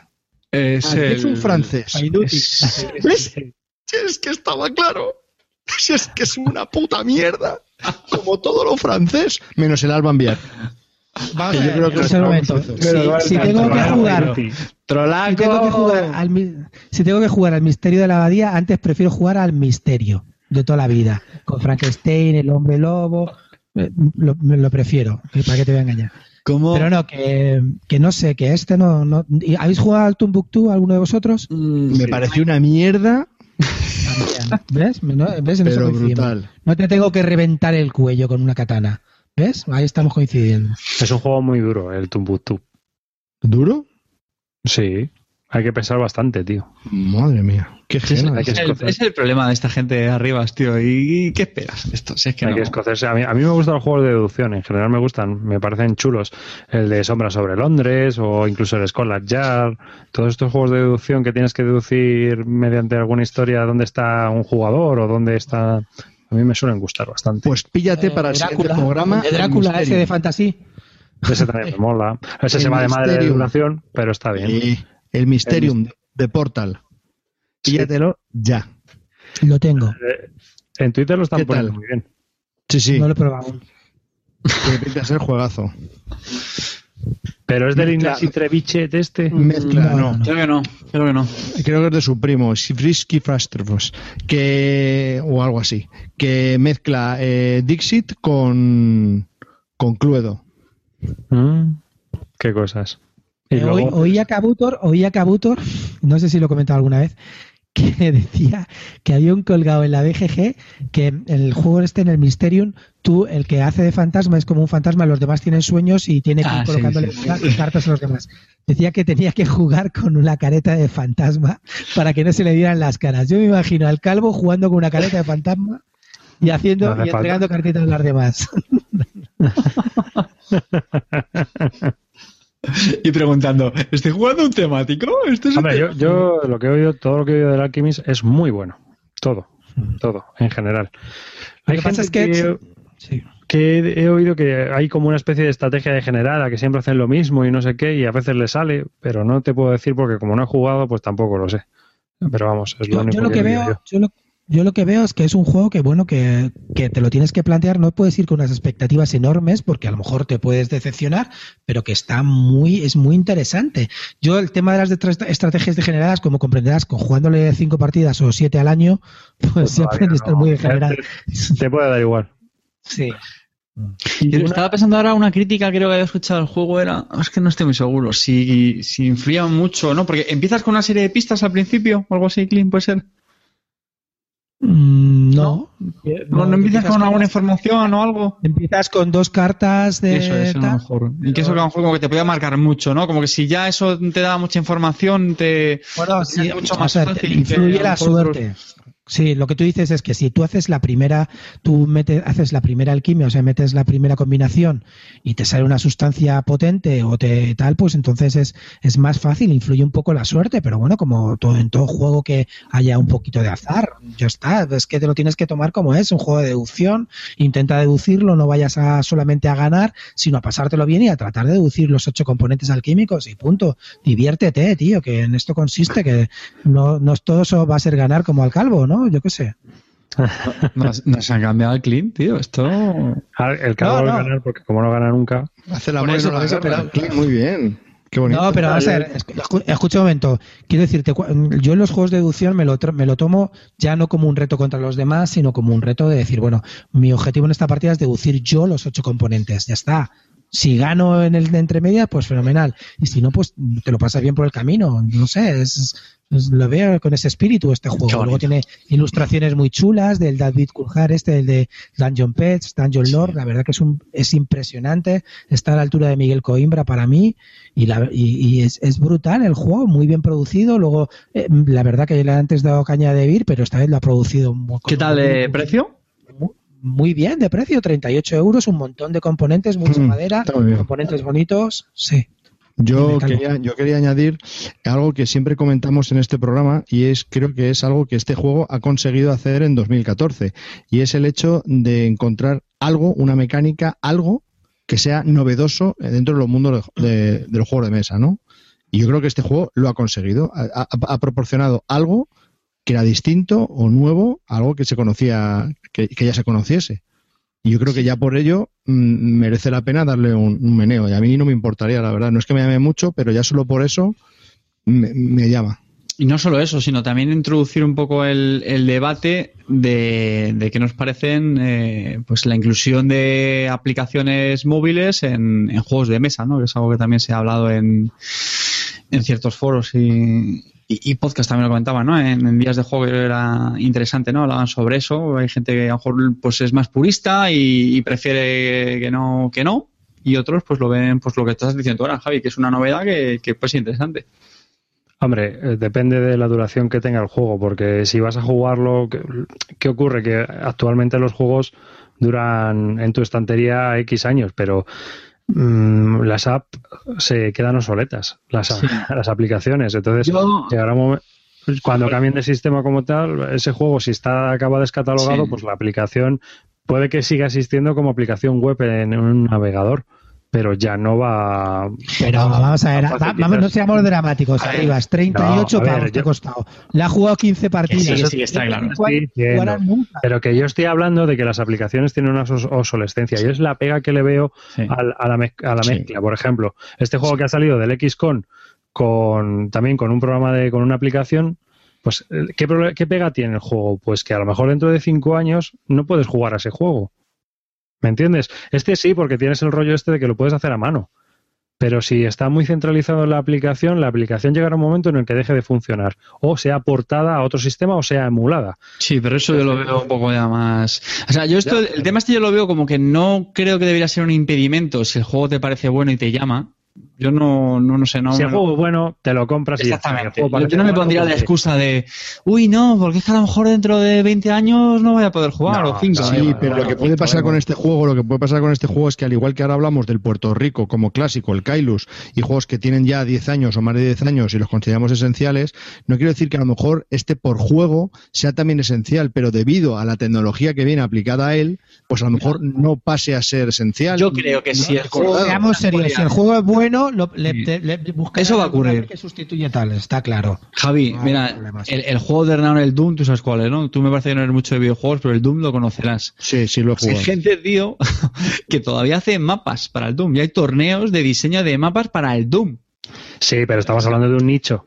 Sí, pero, Y, pero to- y tú tienes, a ver, tú ese tienes un tiene esas 1800 cualidades. en la estantería. si lo que quiere decir es que ese juego tiene esas cualidades o, o la- o la- o las demostrará, mejor dicho, en el tiempo, que al final irán saliendo esos, esos ports o webs o lo que sea. Y, y- y Sí, así- Chicos, nos quedan cinco no años disfrutarlo. Como si no hubiera un mañana. Bueno. Pongámonos a jugar ahora mismo. Pero Eso podemos hablar, podemos hablar otro día en, en otro podcast de- del rollo tecnológico, si el, quieres. el Clint se nos ha vuelto un romántico, ¿eh? ¿Eh? No, pero Bueno, quiero decirte, yo valoración, creo- yo- para mí es un juego que ahora mismo mm, se debería tener en, en la ludoteca. Agradezco desde aquí, yo que siempre doy caña a esto, a, a, a Chet Games, primero por el desprecio que le hizo a Z-Man, le quitó la distribución porque lo vendía a 60 pavos sus juegos y él los vende a 25. Luego, eh, agradezco también a Debir porque ha sacado el juego a un precio de los de antes, muy recomendable, 30 y- 36 en tienda, en tienda online y 40, 40. pavos en, en, en- en tienda física. Entonces, 45 ole, en la física. sí, seguro. 45 y 45. 40. Sí. No, a mí, bueno, pues 45 y 40. 40 pavos es un juego que está muy bien, buenos componentes, se agradece, precios de los de antes, muy recomendable, chicos, no lo penséis y ya está. Y ahora mismo para mí es un juego que tengo en la, en la ludoteca, no lo quiero sacar y estoy un poco picado con él. Me gustaría jugarlo más. Esto no quita el hecho de que dentro de dos semanas lo pongan en el hilo de venta, porque Clint es así, pero bueno. Hay que quererle. Yo, a mí me gustaría probarlo porque a mí me gusta mucho el juego de deducción, así que intentaré encantar. probarlo y también. Sí, sí, sí, seguramente. ¿Quiere probarlo, Clinito? Vamos a poner, Sí, vamos, yo chicos, te propongo hacer una cosa. Yo he visto que ha gustado poner- mucho. Vamos a poner lo de las carnicerías, lo del pidevez. Y cada vez que se compra un juego vamos sacando tickets. ¿eh? Por Twitter vamos sacando tickets. Entonces al que le toque el uno, pues cuando a las dos semanas que lo largue, pues el uno pasa al dos, el dos pasa... Ya está. Bueno, El pues juego hemos viajero. Estado hablando, hemos estado hablando de Alquimistas, un, Un juego de Matus Kostri, eh, es publicado por Devir, de 2 a 4 jugadores y unas 2 horas de duración. Y hasta aquí este episodio del podcast de Lúdica, este episodio número 87. Oh, ya se termina, nos tenemos que acostar. Oh, así que antes de despedirnos, Clint, cuéntanos tu experiencia en Planeta de Juegos. ¿Qué tal, chico? Muy bien, la verdad que. La verdad, bueno, yo no es que soy un esquirol, soy vuestro esquirol o por lo menos el único que os podéis permitir. Pero vamos a ver. que, sí, Pero que- ya de verdad, ¿eh? No, Hombre, esquiroles, esquiroles somos todos porque hemos participado en más podcasts. Claro. A mí me gusta, a mí me gusta el rollo cross podcaster este que hay de toda la gente participando en todos los podcasts. Me gusta mucho. La verdad que Val, eh, estuve hablando con él varias veces. Hicimos un intento hace unos meses de poder grabar el programa, no pudimos y ahora he tenido suerte de poder ir a Madrid y lo hemos grabado. Son gente, conocí por primera vez a Chechu, me pareció un tío encantador, los dos son muy buena gente y el club Mecatol me gusta mucho, igual que me gusta mucho el Dados. También he hecho eh, podcast con, con mi amigo Gurney, que es un crack y hemos hecho nosotros todos y la verdad que es un gusto hacer hablar con otra gente y tal. Quiero decirte, no te sientes un poco forastero en, en tierra ajena, pues no es como estamos aquí cuando grabamos nosotros, pero, pero la verdad que me lo pasé muy bien, fue muy entretenido, además tuve la suerte de que pudo venir Ferris también conmigo y pasamos un muy buen día. No sé si habéis escuchado el programa, pero yo creo que se nota lo bien que lo no. pasamos. Esto no es lo que has comentado fuera de antena, ¿eh, Clint? Es un mentiroso compulsivo, tío. Esto, esto un Ah, da gusto, da gusto. Y, y- y que- quería decir una, quería una- decir una cosa Cuenta de con que la- hab- tú. Cuenta de qué hablas, tío, que no lo has dicho. De solitario, de juegos en solitario. Pues ya veis, tenéis un especial de juegos en solitario en Planeta de Juegos con Clint Barton, la leyenda de Bislúdica. Que yo quería, quería puntualizar aquí que dices tú que eres el único esquirol que nos podemos permitir. Perdona, a mí Tom Basel me mandó un billete de vuelo para ir a, a grabar con él y lo he desechado. ¿eh? Y lo he desechado, no he querido ir. No te digo más. Pero porque no te dejan entrar en los USA, ¿no? Sí, pero no, por un tema de pasaporte y eso. Una, una- una enfermedad muy rara que tengo, que no. Es una historia. Pero, pero vamos, que podía haber ido, ¿eh? que lo sepas. Pero no David, tú has hecho también, tú has hecho también varios cross podcasters de esto. ¿Tú qué te parece? ¿Lo pasas bien cuando lo haces? ¿Cómo lo llevas? Yo creo que es enriquecedor, hombre. Siempre, además, el podcast engancha. Entonces, si puedes hablar con más gente y eso, pues mira, guay, de puta madre, ¿no? O sea, es, eh, es algo que puedes disfrutar. Yo, yo creo que es algo. Te sube el flow. O sea, es, que. Hombre, lo, lo- lo que siempre hemos hablado, lo que siempre hemos hablado, yo creo que esto no es que haya competencia entre podcasters porque no, no, no vivimos de esto, no es nuestro trabajo y todo es enriquecedor. algunos, algunos llevamos, ¿eh? y todo es enriquecedor y nos ayuda un poco a crecer, a que crezca la afición. Entonces, a mí me encanta que cada día salgan nuevos podcasts. Creo que tu compañero, el que hizo el blog contigo, el de Punto de Victoria, ¿no? Raik, Raik, también sí. está haciendo ahora- está haciendo un podcast, ¿no? Me parece ahora, ¿no? Sí, sí, me encanta. bastantes Me episodios. encanta Muy bien. que, y por eso que me encanta que salgan nuevos, escucharlos, por favor, todo lo que sea. Me encanta que ahora UCK esté haciendo programas de televisión. O sea, todo lo que sea que nuestra afición, que es nuestra y que es un pequeño, pues un pequeño hobbit o gran hobbit que tengamos dentro y que la ayude a crecer, para mí es bienvenido y desde aquí los brazos abiertos. ¿no? Clint, te lo pido encarecidamente. El Hobbit es un personaje del Señor de los Anillos, no es la afición que me gusta. Te lo pido por favor, que siempre dice Hobbit, acabado, empieza con J y acaba en T.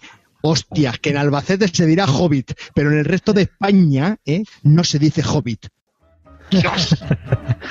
Y con esta, con esta charla semántica nos despedimos hasta el próximo episodio. Mucha, un saludo a Chechu Yaval de Planeta de Juegos y a todo el club de Mecatol Res desde aquí, desde Bislúdica. Y bueno, pues gracias a ti por escucharnos, por estar escuchando este programa, que estamos muy agradecidos, yo por lo menos. David Arriba se despide hasta el próximo programa.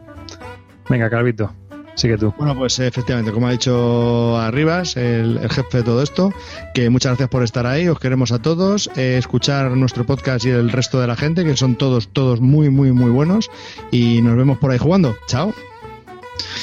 Un saludo para todos. Esperamos que os haya quedado muy claro cómo se pronuncia hobby. Y sed felices. Dankeschön, familia. Nos vemos.